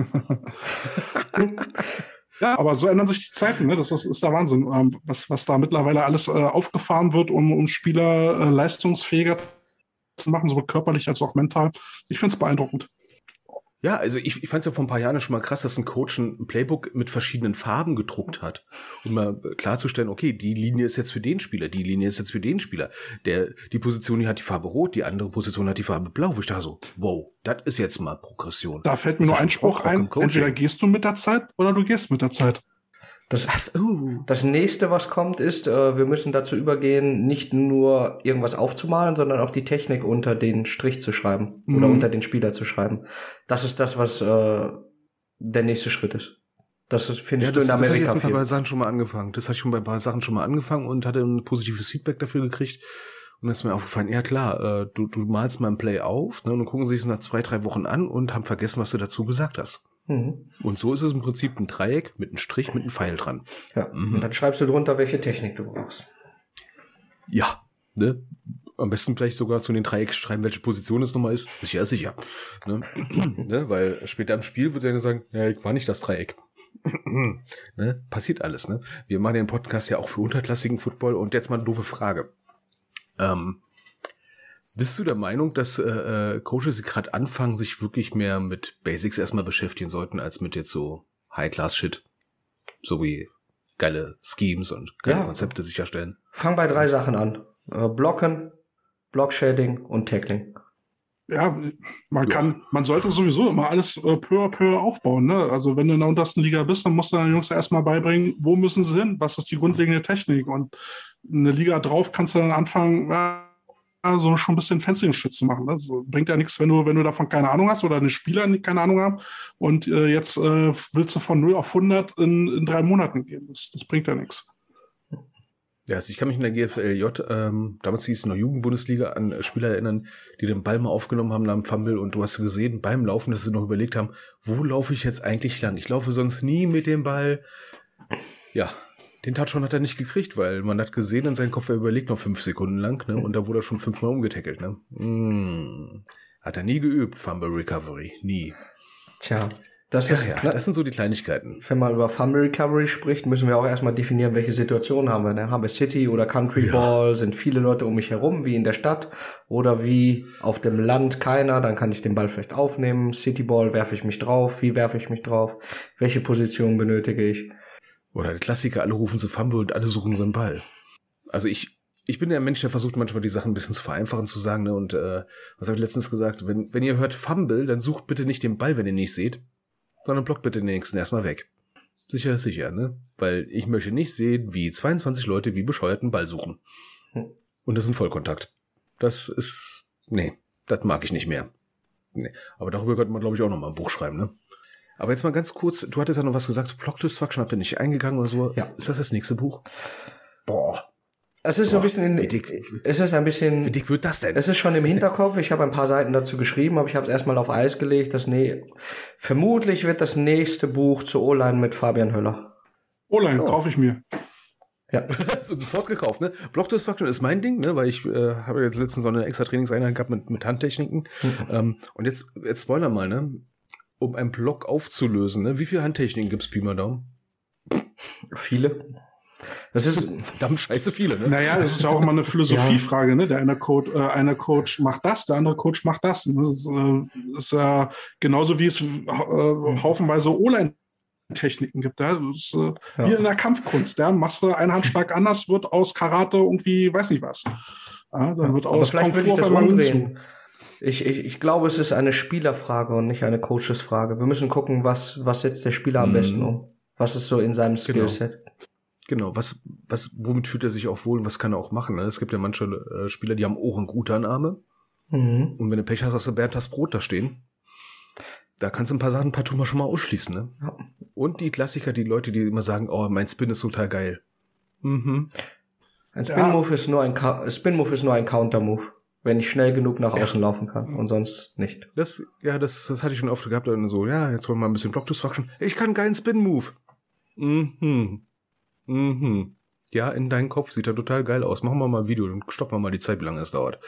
Also, mit Spin-Move kann man mich jagen. Ich, ich ich finde den nicht schlecht. Also, wenn man weiß, ich würde, ich würde, ich würde den, ich würde den Spin Move durchaus teachen. Ne? Wir müssen also gucken, in welcher Situation oder an wen. Also wenn ich, wenn, wenn wir über den Spin Move reden, würde, fällt alles, was im Lauf ist, weg. Im Lauf brauchen wir keinen Spin Move. Dann, wenn wir im Pass sind, müssen wir überlegen, okay, welchen Spieler oder welcher Spieler kann einen Spin Move machen? Bin ich irgendwie Interior Alignment und wir haben in der Regel irgendwie einen Slide zu mir, dann brauche ich keinen Spin-Move, weil ich dann immer in den anderen ja. Mann rein, rein spinne und äh, das nicht funktioniert. Das heißt, ich habe also eigentlich nur die Situation, ich bin im Pass, ich bin in einem isolierten Block und in der Regel sind das dann die Tackles gegen irgendeinen Outside-Rusher und ich bin in der Lage, den Tackle dazu zu bringen, dass, eine, dass er seine Hüfte übersetzt, ne, dieses, das Oversetting. Und erst das ist die einzige mhm. Möglichkeit. Und die Frage ist, mit wie viele oder wie viele Spieler schlagen ständig den Offense Tackle, dass er seine Hüfte komplett überdreht um einen Spin-Move überhaupt machen zu können. Ja. Das sind nicht viele. Ne? Und, und dementsprechend, da müssen wir also gucken, dass wir die Spieler soweit ausbilden und ihnen auch Dinge lehren, dass nur weil es bei Instagram ein cooles Video gibt, heißt es nicht, dass das erfolgreich ist auf dem Footballfeld. Und wir müssen so ein bisschen immer das trennen. Und manchmal ist es so die Gefahr, wir gucken uns bei Instagram irgendein Highlight an von irgendwelchen äh, non-padded, irgendwie One-on-One, O-Line, D-Line Sachen, wo die Hälfte der Blocks äh, eh Holdings sind und wollen das dann überspielen auf das, was wir, was wir im 11 gegen 11 Football im System sehen. Und das ist, das fällt Spielern manchmal schwer. Und ich glaube, wir müssen als Coaches also da einfach dann die nötigen Ressourcen auch liefern und sagen, okay, das hat keine Relevanz auf deiner Position ja. und auf den Bewegungen, die du machst. Ja, das bringt, halt nichts, wenn du, wenn du einen O-Liner vor dir hast, der die Hüfte parallel zur Linie halten kann ja, und dann schnell mit seinen Füßen ist und wieder schnell einen Poster reinsetzen kann. Da bringt dir das Spin-Move dann halt auch nichts. Also muss man halt gucken, ja, wie effektiv ist das? Ja, ja genau. Ne, das hängt ja so, so ein bisschen Videos. vom Gegen ab. Es gibt ja die Videos irgendwie Dwight Freeney, der irgendwie einen Fake-Spin-Move macht. Ne? Aber mm. welcher Offense-Liner von uns äh, spinnt. Also ich habe wenig O-Line-Coaches gesehen, die einen Spin-Move von einem O-Liner coachen. Ne, das ist eine coole Technik, wenn man das kann ähm, und wenn man auf ja. einem gewissen Level ist. Aber ich habe das noch, habe das nicht häufig gesehen und dieser Fake-Spin-Move hilft dann hilft dann nicht mehr, weil ich mich dann irgendwie doppelt schlage. Ja. Und das sind halt so Sachen, wo wir einfach, ne? Na, wo, wo wir gucken müssen, okay, was sehen, na, was sehen wir, was ist unsere Fähigkeit und was passt bei uns im System mit rein. Ja, und das ist das, da wo mich dann der Spin-Move immer ein bisschen triggert, dass, okay, ich habe das Gefühl, dass 80 Prozent der Leute, die mir gesagt haben, so mein Spin-Move ist geil, ich möchte Spin-Moves machen, äh, wo ich dann gesagt habe, so lass uns doch bitte erstmal am Block-Shedding arbeiten oder erstmal an deinen Dreipunktstand, ne, an den Starts. Die Hüfte nach vorne bringen. weiter. Und so weiter und so fort, ne. Arbeiten wir mit dem Spielverständnis und so weiter und so fort. Und irgendwann kannst du bestimmt mal spinnen, aber nicht jetzt bitte. Ne? Ist meistens bei relativ jungen Spielern, ne? Die wollen halt genau, was du gesagt hast, Instagram, TikTok, Spaß, ne? Total geil. Und da habe ich wieder die Erfahrung machen müssen. Man muss ihnen auch halt erklären, warum das eventuell jetzt gerade nicht on vogue ist. Oh, das war ein Tag. Entschuldigung, ich, ich wollte jetzt auch mal so pseudo-intellektuell tun. Ja, aber da stinken wir gegen Jörn eh ab. Jörn, wo hast du dieses ganze ja, Wissen ne. eigentlich her? Äh, über Football? Mhm. Ich habe viel gelesen. Ich habe viele Blogs gelesen. Früher Coach Hui, äh, Coach Hoover, ähm, äh, Brophy Football ist im Blogs ganz gut gewesen, aber mhm. da kommt jetzt nicht mehr so viel. Jetzt ist etwas mehr. Gibt's das noch? Gibt's das noch? Ich glaube, die Blogs sind noch aktiv, aber da wird, glaube ich, nicht mehr so viel gepostet. Mhm. Ja, das heißt also über Bücher halt relativ viel, über Blogs, das waren so die Anfangszeiten, über YouTube-Clinics, über äh, dann grundsätzlich Clinics und das ist halt auch etwas, was man jetzt vor, was jetzt so in den letzten anderthalb Jahren ganz gut funktioniert, dass Clinics mehr über Zoom angeboten werden. Beispielsweise gab es jetzt im äh, März die Lawrence First and Goal Clinic, das ist eine Klinik in Amerika, die äh, für so einen guten Zweck ähm, für einen guten Zweck äh, veranstaltet wird, da kann man relativ günstig, äh, kann man relativ günstig auch teilnehmen. Das hat jetzt 70 Dollar gekostet und ich glaube, ich habe, also es gab irgendwie 120 Vorträge, die man live oder dann on demand sich angucken konnte. Das heißt also über Clinics. Ich habe letztes Jahr dann auch an der äh, an der Cool Clinic teilgenommen das ist so die bekannteste O-Line-Klinik. Dann über YouTube natürlich, über CoachTube haben wir gesprochen. Ich fahre recht lange zum äh, zur Arbeit, immer 45 Minuten einen Weg. Das heißt, ich höre 45 Minuten hin und zurück, 90 Minuten Podcast am Tag. Ähm, ja, was noch? CoachTube hat relativ viel. Dann der größte, die die mitbeste Ressource für Coaches ist Twitter. Mhm. Das würde also wirklich egal, wer was sagt über soziale Medien. Twitter ist das, wo ich am meisten herbekommen habe an Wissen. Also Twitter ist ja, also meine Erfahrung mit, also meine Erfahrung ist ja, dass die Amerikaner mit Twitter ja viel mehr zu tun haben als die Deutschen irgendwie, ne?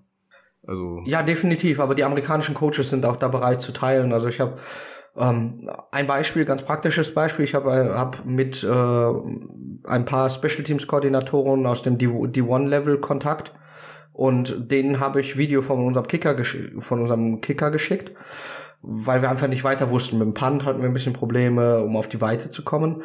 Und ich habe dort das erste Mal, also ich habe viel auch zu Special Teams gemacht, ähm, den Punkt bekommen, wir sollen den, den Ball beim Launch außerhalb des Knies halten und nicht über dem Knie. Und das hat uns innerhalb von zwei Wochen über zehn Meter plus gegeben in der Average. Okay. Und das ist What the fuck? Und und das sind halt finde ich so kleine Details, wenn man schon auf einem gewissen Level ist, äh, ist, ist da der Austausch mit amerikanischen Coaches sehr, sehr lohnenswert. Und es gibt viele Highschool-Coaches, College-Coaches, so GAs oder so. Also man muss jetzt nicht nach den Big-Time-Coaches suchen. Also das, äh, es gibt keinen Head-Coach auf irgendeinem D1-Programm, der dir zurückschreiben würde oder den du überhaupt anschreibst. Aber es gibt viele so GAs, die gerne sich über Football austauschen, College, äh, Highschool-Coaches, die sehr offen sind, die ihre Playbooks schicken, die Manuals schicken und alles Mögliche. Und wenn man da ein bisschen Zeit investiert, äh, kommt man relativ schnell auch an viele Informationen. Ja, es hängt ja noch von ab, dass du auch weißt, auf welchem Level du dich bewegst. Das hat mir im Podcast öfter schon mal erwähnt gehabt, dass dann Leute, sag ich mal, sich in äh, ja, irgendwelche Sachen halten, die dann halt College-Niveau sind und du bist dann in, in Südfranken, hast gerade ein Team aufgemacht. Ähm, ja, sorry, du hast kein College-Budget, du bist kein College-Head-Coach, du hast auch keine College-Spieler. Erst recht nicht so viele. Und das ist mal so Sachen, ne? Gleich, gleich gesetzt sich gern. Das finde ich halt so cool. Das habe ich ja auch, als ich mal wieder angefangen hatte, dann auch mir sehr viele Highschool-Sachen angeschaut, weil ich gedacht habe, so, wo bildet man Footballspieler aus in Amerika? Ja, vermehrt am Hi eine Highschool. Ja, ja, die haben die ähnlichen Probleme wie im Jugendfootball. Absolut, ne? Und dann, es gibt halt viele, viele gute Highschool-Coaches, die auch bei CoachTube Kurse anbieten. Zum Beispiel, wenn man für die Offense was sucht, äh, Coach Jason Mo Mons ist sehr gut. M-O-H-N-S. Der hat, glaube ich, 17 oder 18 verschiedene Kurse bei CoachTube. Und äh, wenn man was sucht, wo man neu anfängt mit einem Offense-System, der geht so in Richtung Spread Offense, das ist jemand, den ich sehr ans Herz legen kann. Von dem habe ich ein paar Vorträge auch schon gehört, paar Podcasts von ihm gehört und der ist sehr zu empfehlen. Wie viel Zeit verbringst du eigentlich pro Tag so mit Football? Zu viel. ja, das hört sich gerade nach so, weiß nicht, 28 Stunden am Tag an? Ungefähr. Also über Corona war es schlimm. Corona war wie, echt schlimm. Wie kriegst du das dann noch mit deiner Arbeit hin? Also da musst du ja auch viel vorbereiten für, für die Schüler und sowas und nachbereiten, oder? Ja, das ist richtig. Ich schaff das. also Schlaf wird gestrichen. Okay, welche Fächer unterrichtest du denn? Geschichte, Deutsch und Bio. Geschichte Deutschland Bio. Ich dachte, ich hätte, also wir hätten jetzt gehofft jetzt mal, okay, ich kenne dich ja, aber jetzt für die Hörer, ne, man hätte ja meinen können, na, vielleicht Mathe nach dem Motto, Hänschen hat fünf Pullbacks, drei haben Schnupfen. Ne, also müssen da vielleicht noch ein bisschen was hinkriegen. Das aber im Unterricht kannst du Football nicht einbauen. Das wird ein bisschen schwieriger, ne? Das ist schwieriger, ja. Aber es ist auch nicht schlimm. Das ist wirklich schwierig. Das, ich finde es nicht schlimm, auch was anderes Ach, zu ein tun. Ausgleich. Ja, ja, das ist wichtig. Och, ne? Oh, das hatte ich letztens gehabt. Wir haben letztens einen Vortrag gehabt zur mentalen Vorbereitung und sowas. Und dann war dann auch so ein äh, Thema Überinvestition, ne? Wenn du dann Leute hast, die dann beim Football anfangen und ungefähr so, ja, 38 Stunden am Tag mit Football verbringen und nebenbei vielleicht mal arbeiten gehen, wenn sie Glück haben. Ja, aber das ist nicht schlimm. Ich glaube, was entscheidend ist, du musst es über zehn Jahre halten. Das ist das, das ist das, wo du hinkommen musst. Du darfst halt nicht aufhören. Ja. Ja, ja gut. Äh, wie weit bist du da jetzt in deinem 10-Jahres-Plan? Ja, ich habe die zehn Jahre überschritten. Bei minus acht. ja. Ich glaube, ich bin bei 17 Jahren jetzt insgesamt. Keine Ahnung. Ja, ne, Na gut, ich meine, Ja. jetzt bist du jetzt bist du Trainer in der in der äh, höchsten europäischen Spielklasse. Äh, wo soll die Reise noch hingehen? Was was hast du jetzt noch für Ziele? Wo soll der Weg hingehen? oh. Ah, das erste Ziel ist, ich muss ein guter Vater sein. Das ist das höchste Ziel. Deswegen äh, wird es nicht weitergehen. Also ich werde nicht, äh, werde erstmal nicht groß. Also ich will nicht nach Amerika. Ich habe Mhm. einen guten Job hier. Mir macht der Job Spaß. Meine Familie ist hier und äh, dementsprechend ähm, ist es nicht meine Ambition, nach Amerika, nach Amerika oder irgendwo hinzukommen. Also es ist mein Hobby. Ich setze mich gern mit Football auseinander. Ähm, ich weiß aber auch und ich bin älter geworden, dass es auch Dinge gibt neben dem Football. Ähm, das habe ich früher anders gelebt. Ähm, Ich glaube, wir alle. aber man wird, man wird äh, Ich sagen, alt ich- und Ich weise. doch grad, äh, warte mal, mein Vortrag von letzter Woche, Moment mal, Fallbeispiel, Jörn Scholl, Überinvestition, da, da, da, da, da, down to earth, ja, alles klar, cool. Nein, und ja, äh, das ist ja das, da wo viele Leute sich selber verbrennen, ne? Ja, also man muss, ich glaube, man muss einfach wirklich wissen ähm, und sich auch eingestehen, was was kann ich leisten, was möchte ich leisten. Ne? Und das ist ähm, bei uns, das ist halt wirklich gut in unserer Organisation gerade. Also ne, ist ja kein Verein, aber trotzdem Organisation mit David Drain und Coach Frank Rosa ähm, habe ich auch offen gesprochen. Ich habe gesagt, ich habe ein kleines Kind zu Hause und ich kann nicht mehr als einmal die Woche kommen. Und ähm, Dementsprechend ähm, muss man das, glaube ich, auch gut kommunizieren. Man muss wissen, wo steht man, was kann ich tun. Ähm, wir teilen uns dies, wir teilen uns hier im Konstrukt mit den Coaches äh, die ein bisschen die Verantwortung auch in den Special Teams. Ähm, natürlich gucke ich jetzt oder bin ich für die Koordination verantwortlich vor dem Hintergrund äh, der Plays, des Scoutings und alles drum, was so drumherum läuft. Wir haben so ein bisschen über die die äh, Vorbereitung gesprochen, was mit Präsentationen und Teach Tapes und so weiter passieren muss. Aber grundsätzlich ähm, ist das dann etwas, wo man schauen muss, passt das von der Situation gerade oder passt das nicht in die äh, in die Lebensumstände? Und äh, wir dürfen also hier in Deutschland irgendwie nicht den Fehler machen, dass wir Football zu hoch nehmen. Es ist ein Hobby und wir wollen so gut wie möglich sein in dem Hobby. Wir müssen aber auch dafür sorgen, dass wir immer noch Spaß haben dabei.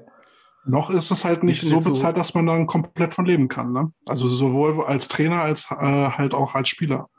Das ist richtig. Aber die Frage ist natürlich, jeder muss für sich selbst definieren, möchte ich davon leben können oder nicht. Absolut. Ja. Also ich möchte nicht davon leben können. Ich möchte das. Ja, Was ist, was ist mein Leben wert, quasi, ne? Ja, also wo, wo kann ich eigentlich leben, ne? Ja, ne, das ist äh, Sport. Ja, also wir wissen alle, wenn wir dann wirklich sagen, das ist Profisport. Profisport ist ein kurzlebiges Geschäft. ja. Und ähm, für mich persönlich wäre das nichts. Ja, vor allem, wenn du einigermaßen schlau bist, dann versuchst du so viel Geld zu verdienen, dass es zumindest für die nächsten paar Jahre reicht, wenn du rausfliegst. Ja, aber das ist ja, wir sind Deutsche, wir sind relativ risikoscheu. Ähm, aber jetzt mal eine kurze Frage. Du warst ja jetzt schon bei den Krokus. Ich kann mich erinnern, da haben wir uns, ähm, ah, ich glaube, in Köln mal getroffen und dann hast du mir dann so stolz erzählt, äh, damals bei den Krokus, äh, wie viele U19-Mannschaften die haben. Ja. Gut, jetzt hat mich jetzt im nächsten Jahr nicht gewundert, wenn die irgendwie sagen, ja, wir haben jetzt die äh, U19-8. Mhm. Ja, äh, so, jetzt bist du bei der 11. Ähm, bei den Krokus haben wir ja schon schon mal festgestellt, Kate und ich, wir sind so die inoffiziellen Krokus-Ultras, weil so ein paar Sachen schon mal cool liefen da. Ähm, wie ist jetzt so der Unterschied zwischen, sag ich mal, einem großen GFL-Team oder GFL-Verein und jetzt der 11? Wie, ist, wie, wie läuft's denn da für dich? Oder andersrum, was ist so der, so der gefühlte, der emotionale Unterschied, so das tägliche Erleben, du musst jetzt nicht auf die Kleinigkeiten wie Playbook, hast du nicht gesehen, oder Gehalt, bla bla bla, äh, eingehen, sondern einfach so, so, wie, wie, wie ist denn da so das Feeling, so, ist das so krass jetzt der Unterschied, oder ist es einfach nur, ja, Kate hat jetzt übrigens seinen Stetson-Cap Ich habe mich noch umgezogen. Also So als Ich- Ultra. Sehr gut. Ähm, ich weiß es nicht. Ich, das ist eine schwierige Frage, wo, wo der Unterschied ist. Ähm, ich glaube, also ich finde das schwer zu beantworten, weil meine Lebenssituation ganz unterschiedlich ist und ähm, die Art und Weise, wie ich dem Ganzen begegne. Oder andersrum, was, dem, was, ist, was ist denn für dich der, der große und der, der größte, Mhm. schon festgestellte Unterschied zwischen, sag ich mal, dem deutschen Amateurfootballwesen und jetzt der Elf als Coach? So, was ist dir als erstes so in Auge gesprungen, wo du sagst, so krass. Oder gibt es gar keine Unterschiede?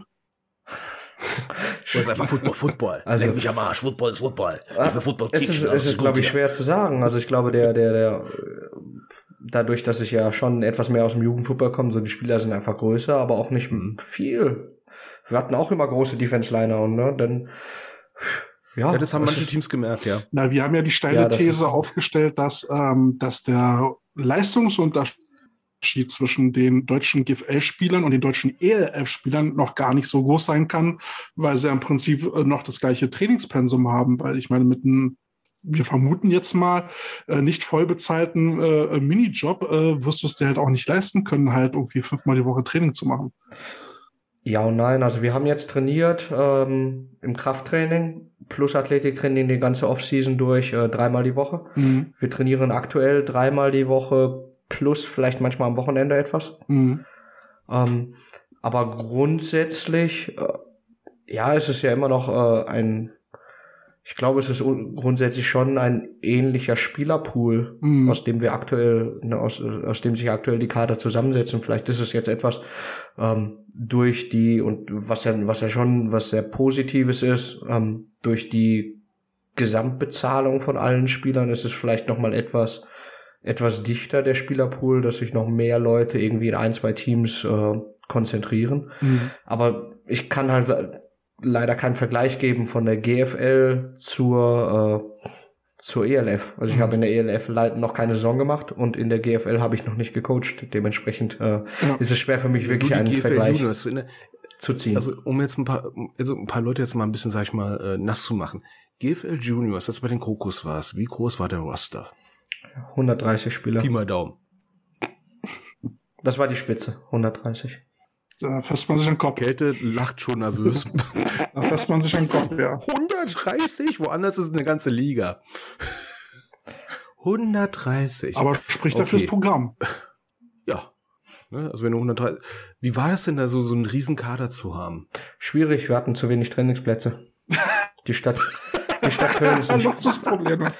Luxusprobleme. Nein, wir, wir haben einen halben Platz gehabt für 130 Leute. Du, das ist Alter Schwede. eine Katastrophe, ne? Ja, natürlich bei so einer Spieleranzahl, Aber- klar.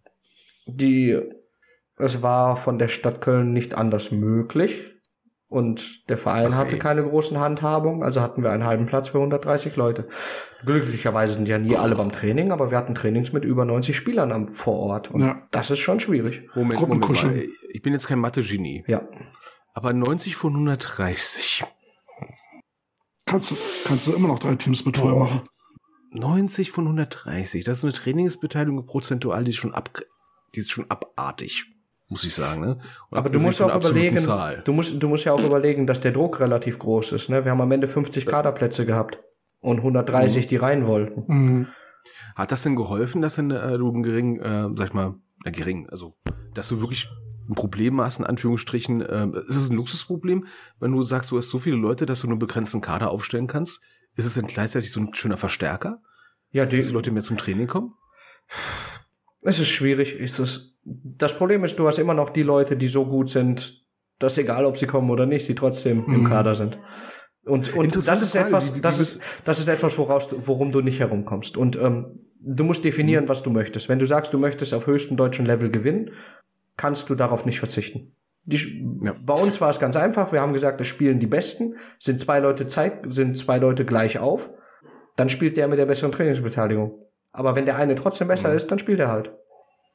Ähm, witzig, ich habe mir jetzt mal die leidvolle Erfahrung machen, machen müssen. Ähm, du hattest natürlich auch mal äh, Teams gehabt, da wo wirklich diese Situation da ist. Ne? Spieler A ist selten beim Training, aber definitiv besser als Spieler B, der fast immer da ist.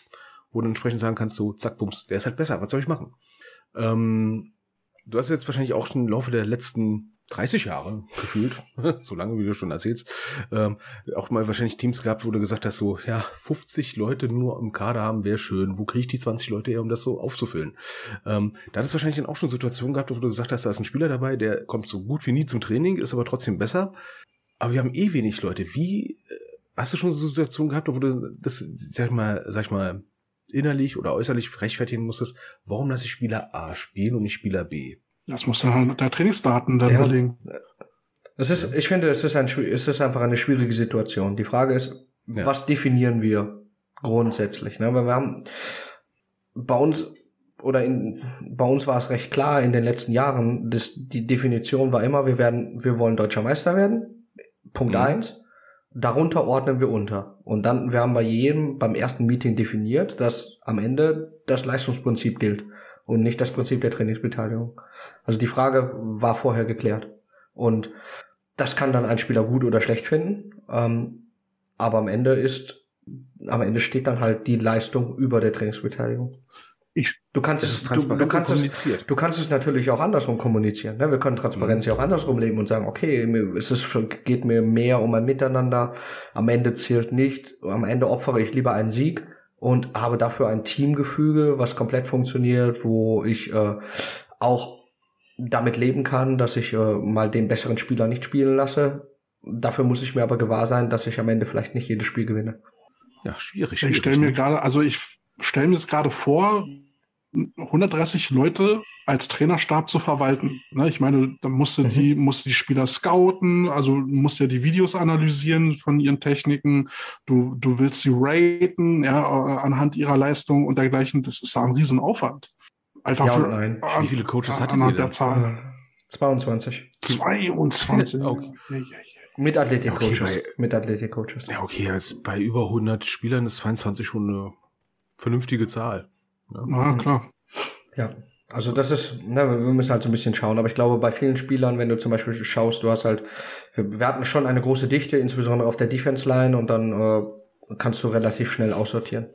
Ja. Dass du zwischen Ähm, Kadern dann differenzierst. Allein, allein aufgrund der körperlichen Fähigkeiten. Und dann weißt du auch, egal was du trainierst, du kannst Größe und du kannst Geschwindigkeit nicht trainieren. Und äh, wenn du jemanden hast, der vielleicht 1,80 ist und echt langsam sich bewegt, und daneben hast du, wir hatten einen Defense-Liner, 2,3 Meter drei und der ist eine 4,8 gelaufen. Der äh, U19. U19, ja, ja, der ist jetzt, der ist, äh, hat jetzt ein D1-Stipendium bekommen. Das ist einfach ein Das wäre meine nächste Frage gewesen. Hat er ein Stipendium gekriegt? Ja, hat er. Und das ist, das ist einfach, ein, das ist ein Unterschied. Und das, egal was du machst, ne, das, das kannst du nicht wegtrainieren. Das weißt du. Nee, äh, die Größe kriegst du schon mal nicht wegtrainiert, ja. Größe und Geschwindigkeit, kannst du nicht trainieren. Geht nicht. Wie groß war der nochmal? 2,3 Meter. Drei. Ei, ei, ei, ei. Ist er die wirklich gelaufen oder hat er nur einen Schritt gemacht? Nee, mit Laser. Also das ist sogar das Laser ich meine, muss er wirklich Schritte machen oder hat er nur einen Schritt gemacht? Ein paar Hat mehr, die 40 aber gehabt? das ist groß. Also wir hatten schon eine große Defense-Line in der Regel. Also wir waren, ja, ich glaube, in dem 2019er Jahr war so der Starter, die Starter waren im Schnitt über 1,90 im Jugendfootball. Schön, wenn man das so, wenn man sich das aussuchen kann. Und wir, wir konnten rotieren. Also wir hatten neun Defense-Liner und jeden Drive drei neue. Jeden, Alter. jeden Drive. Und die waren auf einem ähnlichen auch aufs Level. Feld bringen. Also wir hatten, der Ey. andere, dann hatten wir noch für UMass hatte einer ein Offer, dann haben wir jetzt den anderen, der ist jetzt nach Will, äh, ach, was ist der gegangen? Mit V, Virgin, nee, ich komme nicht drauf, muss ich, muss ich nachgucken. Aber es war schon eine ganz recht große, recht große Klasse, die da zusammen war. Ich wollte gerade sagen, also Nordrhein-Westfalen ist ja mit dieser, sag ich mal, Bipolarität zwischen Düsseldorf und äh, Köln ja schon extrem krass. Ähm, und wir dachten ja damals in Berlin immer schon Adler und Rebels wäre eine harte Nummer. Ja, und dann kommt ihr da mit 130 Leuten um die Ecke. Gott. Und die Panther hatten ja auch nicht wenig. Ähm, Ja. Jetzt mal so eine äh, Frage, ähm, Interesse halber. So dieses Techtelmechtel zwischen Köln und Düsseldorf, ne? Mhm. Ähm, war das denn auch mal was Besonderes, denn als mit den Krokus gegen die Panther zu spielen? Wie, wie war das denn eigentlich so? 2019 war das, 2019 war das das Spiel der Saison. Wir haben davor zwei Jahre ziemlich, ziemlich hart verloren und die Vorbereitung war darauf. Und wir hatten, ich glaube, dann irgendwann 41-0 gewonnen oder so. Das war So ein Emotionsspiel, ne? Ja, Ja, wir hatten noch Streit, äh, wir hatten Streit an der Sideline noch, weil ich nicht wechseln wollte. ich will gegen die gewinnen, direkt mal auf den Sack hier. Es ging nicht ums Gewinnen. Ging. Das ist schön Das zu war hören. persönlich. Ja, das ist schön zu hören. Nein, Das aber wir haben trotzdem gewechselt. Das haben wir hingekriegt. Oh Mensch. So, Ähm, kurze Frage, noch eine letzte Ja. Frage. Hast du jetzt die GFL Juniors äh, dieses Jahr schon mal beobachtet? Oder überhaupt gar keine Zeit Ich habe die so Ergebnisse ehemaliger gesehen, ähm, die Ergebnisse gesehen, mal- mal ein Drive geguckt, ja. Ah, okay. Ähm, kurze Einschätzung, weil wir hatten jetzt in der letzten Episode schon mal festgestellt, dass im Laufe von Corona ein paar Herrenteams in den letzten zwei Jahren, sag ich mal, äh, ja, über den Jordan gegangen sind Mhm. anscheinend und das GFL Juniors jetzt auch ein bisschen eingedampft worden ist. Die Rebels zum Beispiel haben ihr, ihr Juniors-Team abgemeldet. Ähm, ja, Ja, also hast du eine Ahnung, was da los ist insgesamt, warum es immer weniger Teams geben oder was sind die Aussichten deiner Ansicht nach? Das ist schwer zu sagen. Ähm, Jugendfußball be bewegt sich halt immer und äh, da müssen wir gucken. Also ich glaube, wenn wir auf die GFL Juniors generell gucken, sind halt, äh, hat halt Düsseldorf dieses Jahr einen guten Schritt wieder gemacht, hat viele Spieler auch von anderen Vereinen bekommen. Die Crocodiles haben viele Spieler von anderen Vereinen bekommen. Nach dem, was man so hört an Gerüchten, viele von den Typhoons. Und äh, ich glaube, die Typhoons hatten auf ihrer Homepage geschrieben, sie waren mit 27 oder 28 Leuten nur in Köln Jörn, warte mal kurz, Ähm. bitte nicht wackeln, das hört man am Mikrofon. Oh, Entschuldigung. ähm, ja, und äh, da bewegt sich also zwischen den Mannschaften natürlich einiges und ansonsten ist es, ich glaube, Corona war natürlich auch eine Schwierigkeit. Ähm, das, da muss, müssen sich, glaube ich, manche Vereine und manche Teams auch erst wieder sammeln, äh, nochmal neu, nochmal aufstellen. Ich, Ja, oder manche Verbände. Entschuldigung. äh, ich wollte nicht sagen. Entschuldigung, ich hatte so einen Huber-Augenblick. Das kann ich- Hätte du was, was sagen? Das naja, ich, ich wollte jetzt, ich wollte jetzt langsam mal zum, zum, zum äh, Ende kommen, beziehungsweise ich wollte erst mal zwei Songs auf unsere äh, Liste packen zum Thema Tackling. Ähm, It's a Hard Knock Live von Jay-Z und äh, School of Hard Knocks von POD. Habt ihr noch irgendwas? Äh, irgendwas von Junior Junior. Ich habe den, den Namen vergessen. Hast, hast du noch irgendwas, äh, Jörn? nee, ich muss nochmal überlegen, ich gehe nochmal in mich. Okay, ansonsten äh, äh, würde ich jetzt so langsam äh, Richtung äh, fünf obligatorische Fragen kommen, Carsten. Ist das für dich in Ordnung? Ja, Okay, dann schnell dich an, Jörn. Hm? Ah, eine Ja. Frage noch, eine kurze Frage, ne? Ja. Gibt's einen Promocode? Spaß beiseite. Ich wüsste nicht mal, wie ich das einstelle, keine Ahnung. ja, zu, wo man das Buch kriegt, da kommen wir gleich nochmal zu. Ähm, aber erstmal die fünf obligatorischen Fragen. So, ähm, Star Wars oder Star Trek? Star Wars. Welcher äh, Lieblingscharakter? Habe ich keinen. Nö. Hast du keinen. Okay. Wenn du mit deinem Team auf Auswärtsfahrt bist und äh, der St Streit entbrennt Burger King oder McDonalds, wofür entscheidest du dich als Coach? Burger King. Okay, warum? Aus dem Bauch heraus. Das gefällt mir besser. Aber wenn ich mich, aber ich, wenn ich eine dritte Option hätte, würde ich zu Subway fahren. Zu Subway, okay, davon wird man satt. Ah, gesund. Ja, ja, wenn du drei isst. Subway habe ich, bei Subway habe ich, Mit doppelt Fleisch und doppelt da habe ich immer das Gefühl, das wird immer mehr im Mund. Da kannst du nur mit äh, Mindestmaß Ja. an Getränk trinken. Ich weiß gar nicht, in Köln hat Miss Pepper inzwischen auf, dieser Diner. Boah, keine Ahnung. Kennst du den in Köln? Der ist. Mua, mm, Muss ich mal gucken. Gibt's leider nicht überall. Okay. So, ähm, dann kommen wir zu dem Begleitgetränk, zu dem äh, Sub. Ähm, Coke oder Pepsi? Wären beide nicht meine erste Wahl, eher, eher Coke als Pepsi. Okay, wenigstens ein vernünftiger Mensch in NRW, sehr schön. Weil wir haben festgestellt, in NRW wird komischerweise öfter Pepsi getrunken. Ich, ich verstehe es nicht, Am aber besten Dr. Pepper ist besser. da kannst du dich mit Carsten zusammentun. Also Oh, das ja. ist ja schon wieder abartig. Hallo? Hallo, bitte. Hast du noch nie Vita Cola getrunken? Ah, Vita Cola geht doch.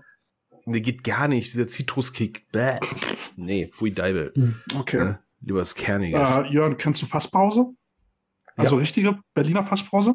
Wie findest du das Zeug? Nein. Nein! Oh Gott.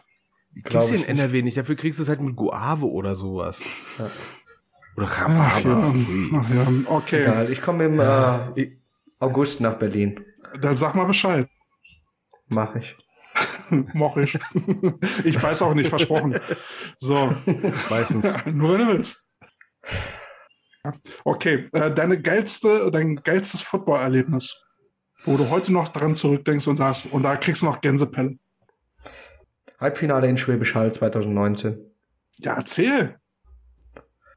Ja, es war einfach, äh, wenn man so auf die letzten Jahre guckt, mit eins der besten Jugendspiele, die ich entweder als Coach aktiver oder, oder auch als Schiedsrichter Zuschauer gesehen habe und mitverfolgt habe. Also das war wirklich ein sehr hohes Niveau gewesen zwischen beiden Mannschaften, ging die ganze Zeit hin und her. Wir haben viele Fehler gemacht ähm, und ja, konnten am Ende das Ganze, Ganze für uns entscheiden. Also das war so emotional, war das so das Spiel der Saison 2019. Also liebe Zuhörer, wo auch, unglaublich, wo auch wirklich unglaublich viel Zeit äh, draufgegangen ist.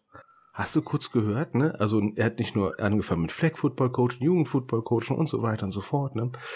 Auch noch Schiedsrichter. Mhm. Ah, liebe Zuhörer, ihr merkt schon, unser Jörn ist, ähm, ist so richtig der emotionale Typ.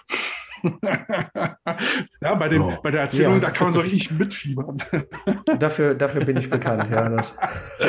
so, ähm, letzte Frage. Ähm, wen hättest du oder welches Team hättest du mal gern als Wunschgegner? Realistisch oder unrealistisch? Nee, völlig egal. Und wenn, warum? Hm. Hm, schwierig. Hm. Egal wie, ich hätte gerne mit dem Team von 2009 gegen die, aktu gegen die aktuelle NFL Academy gespielt. Mhm. Das wäre ein spannendes Spiel geworden. ja. Okay. Einfach, das wäre schon spannend. Ähm, ja.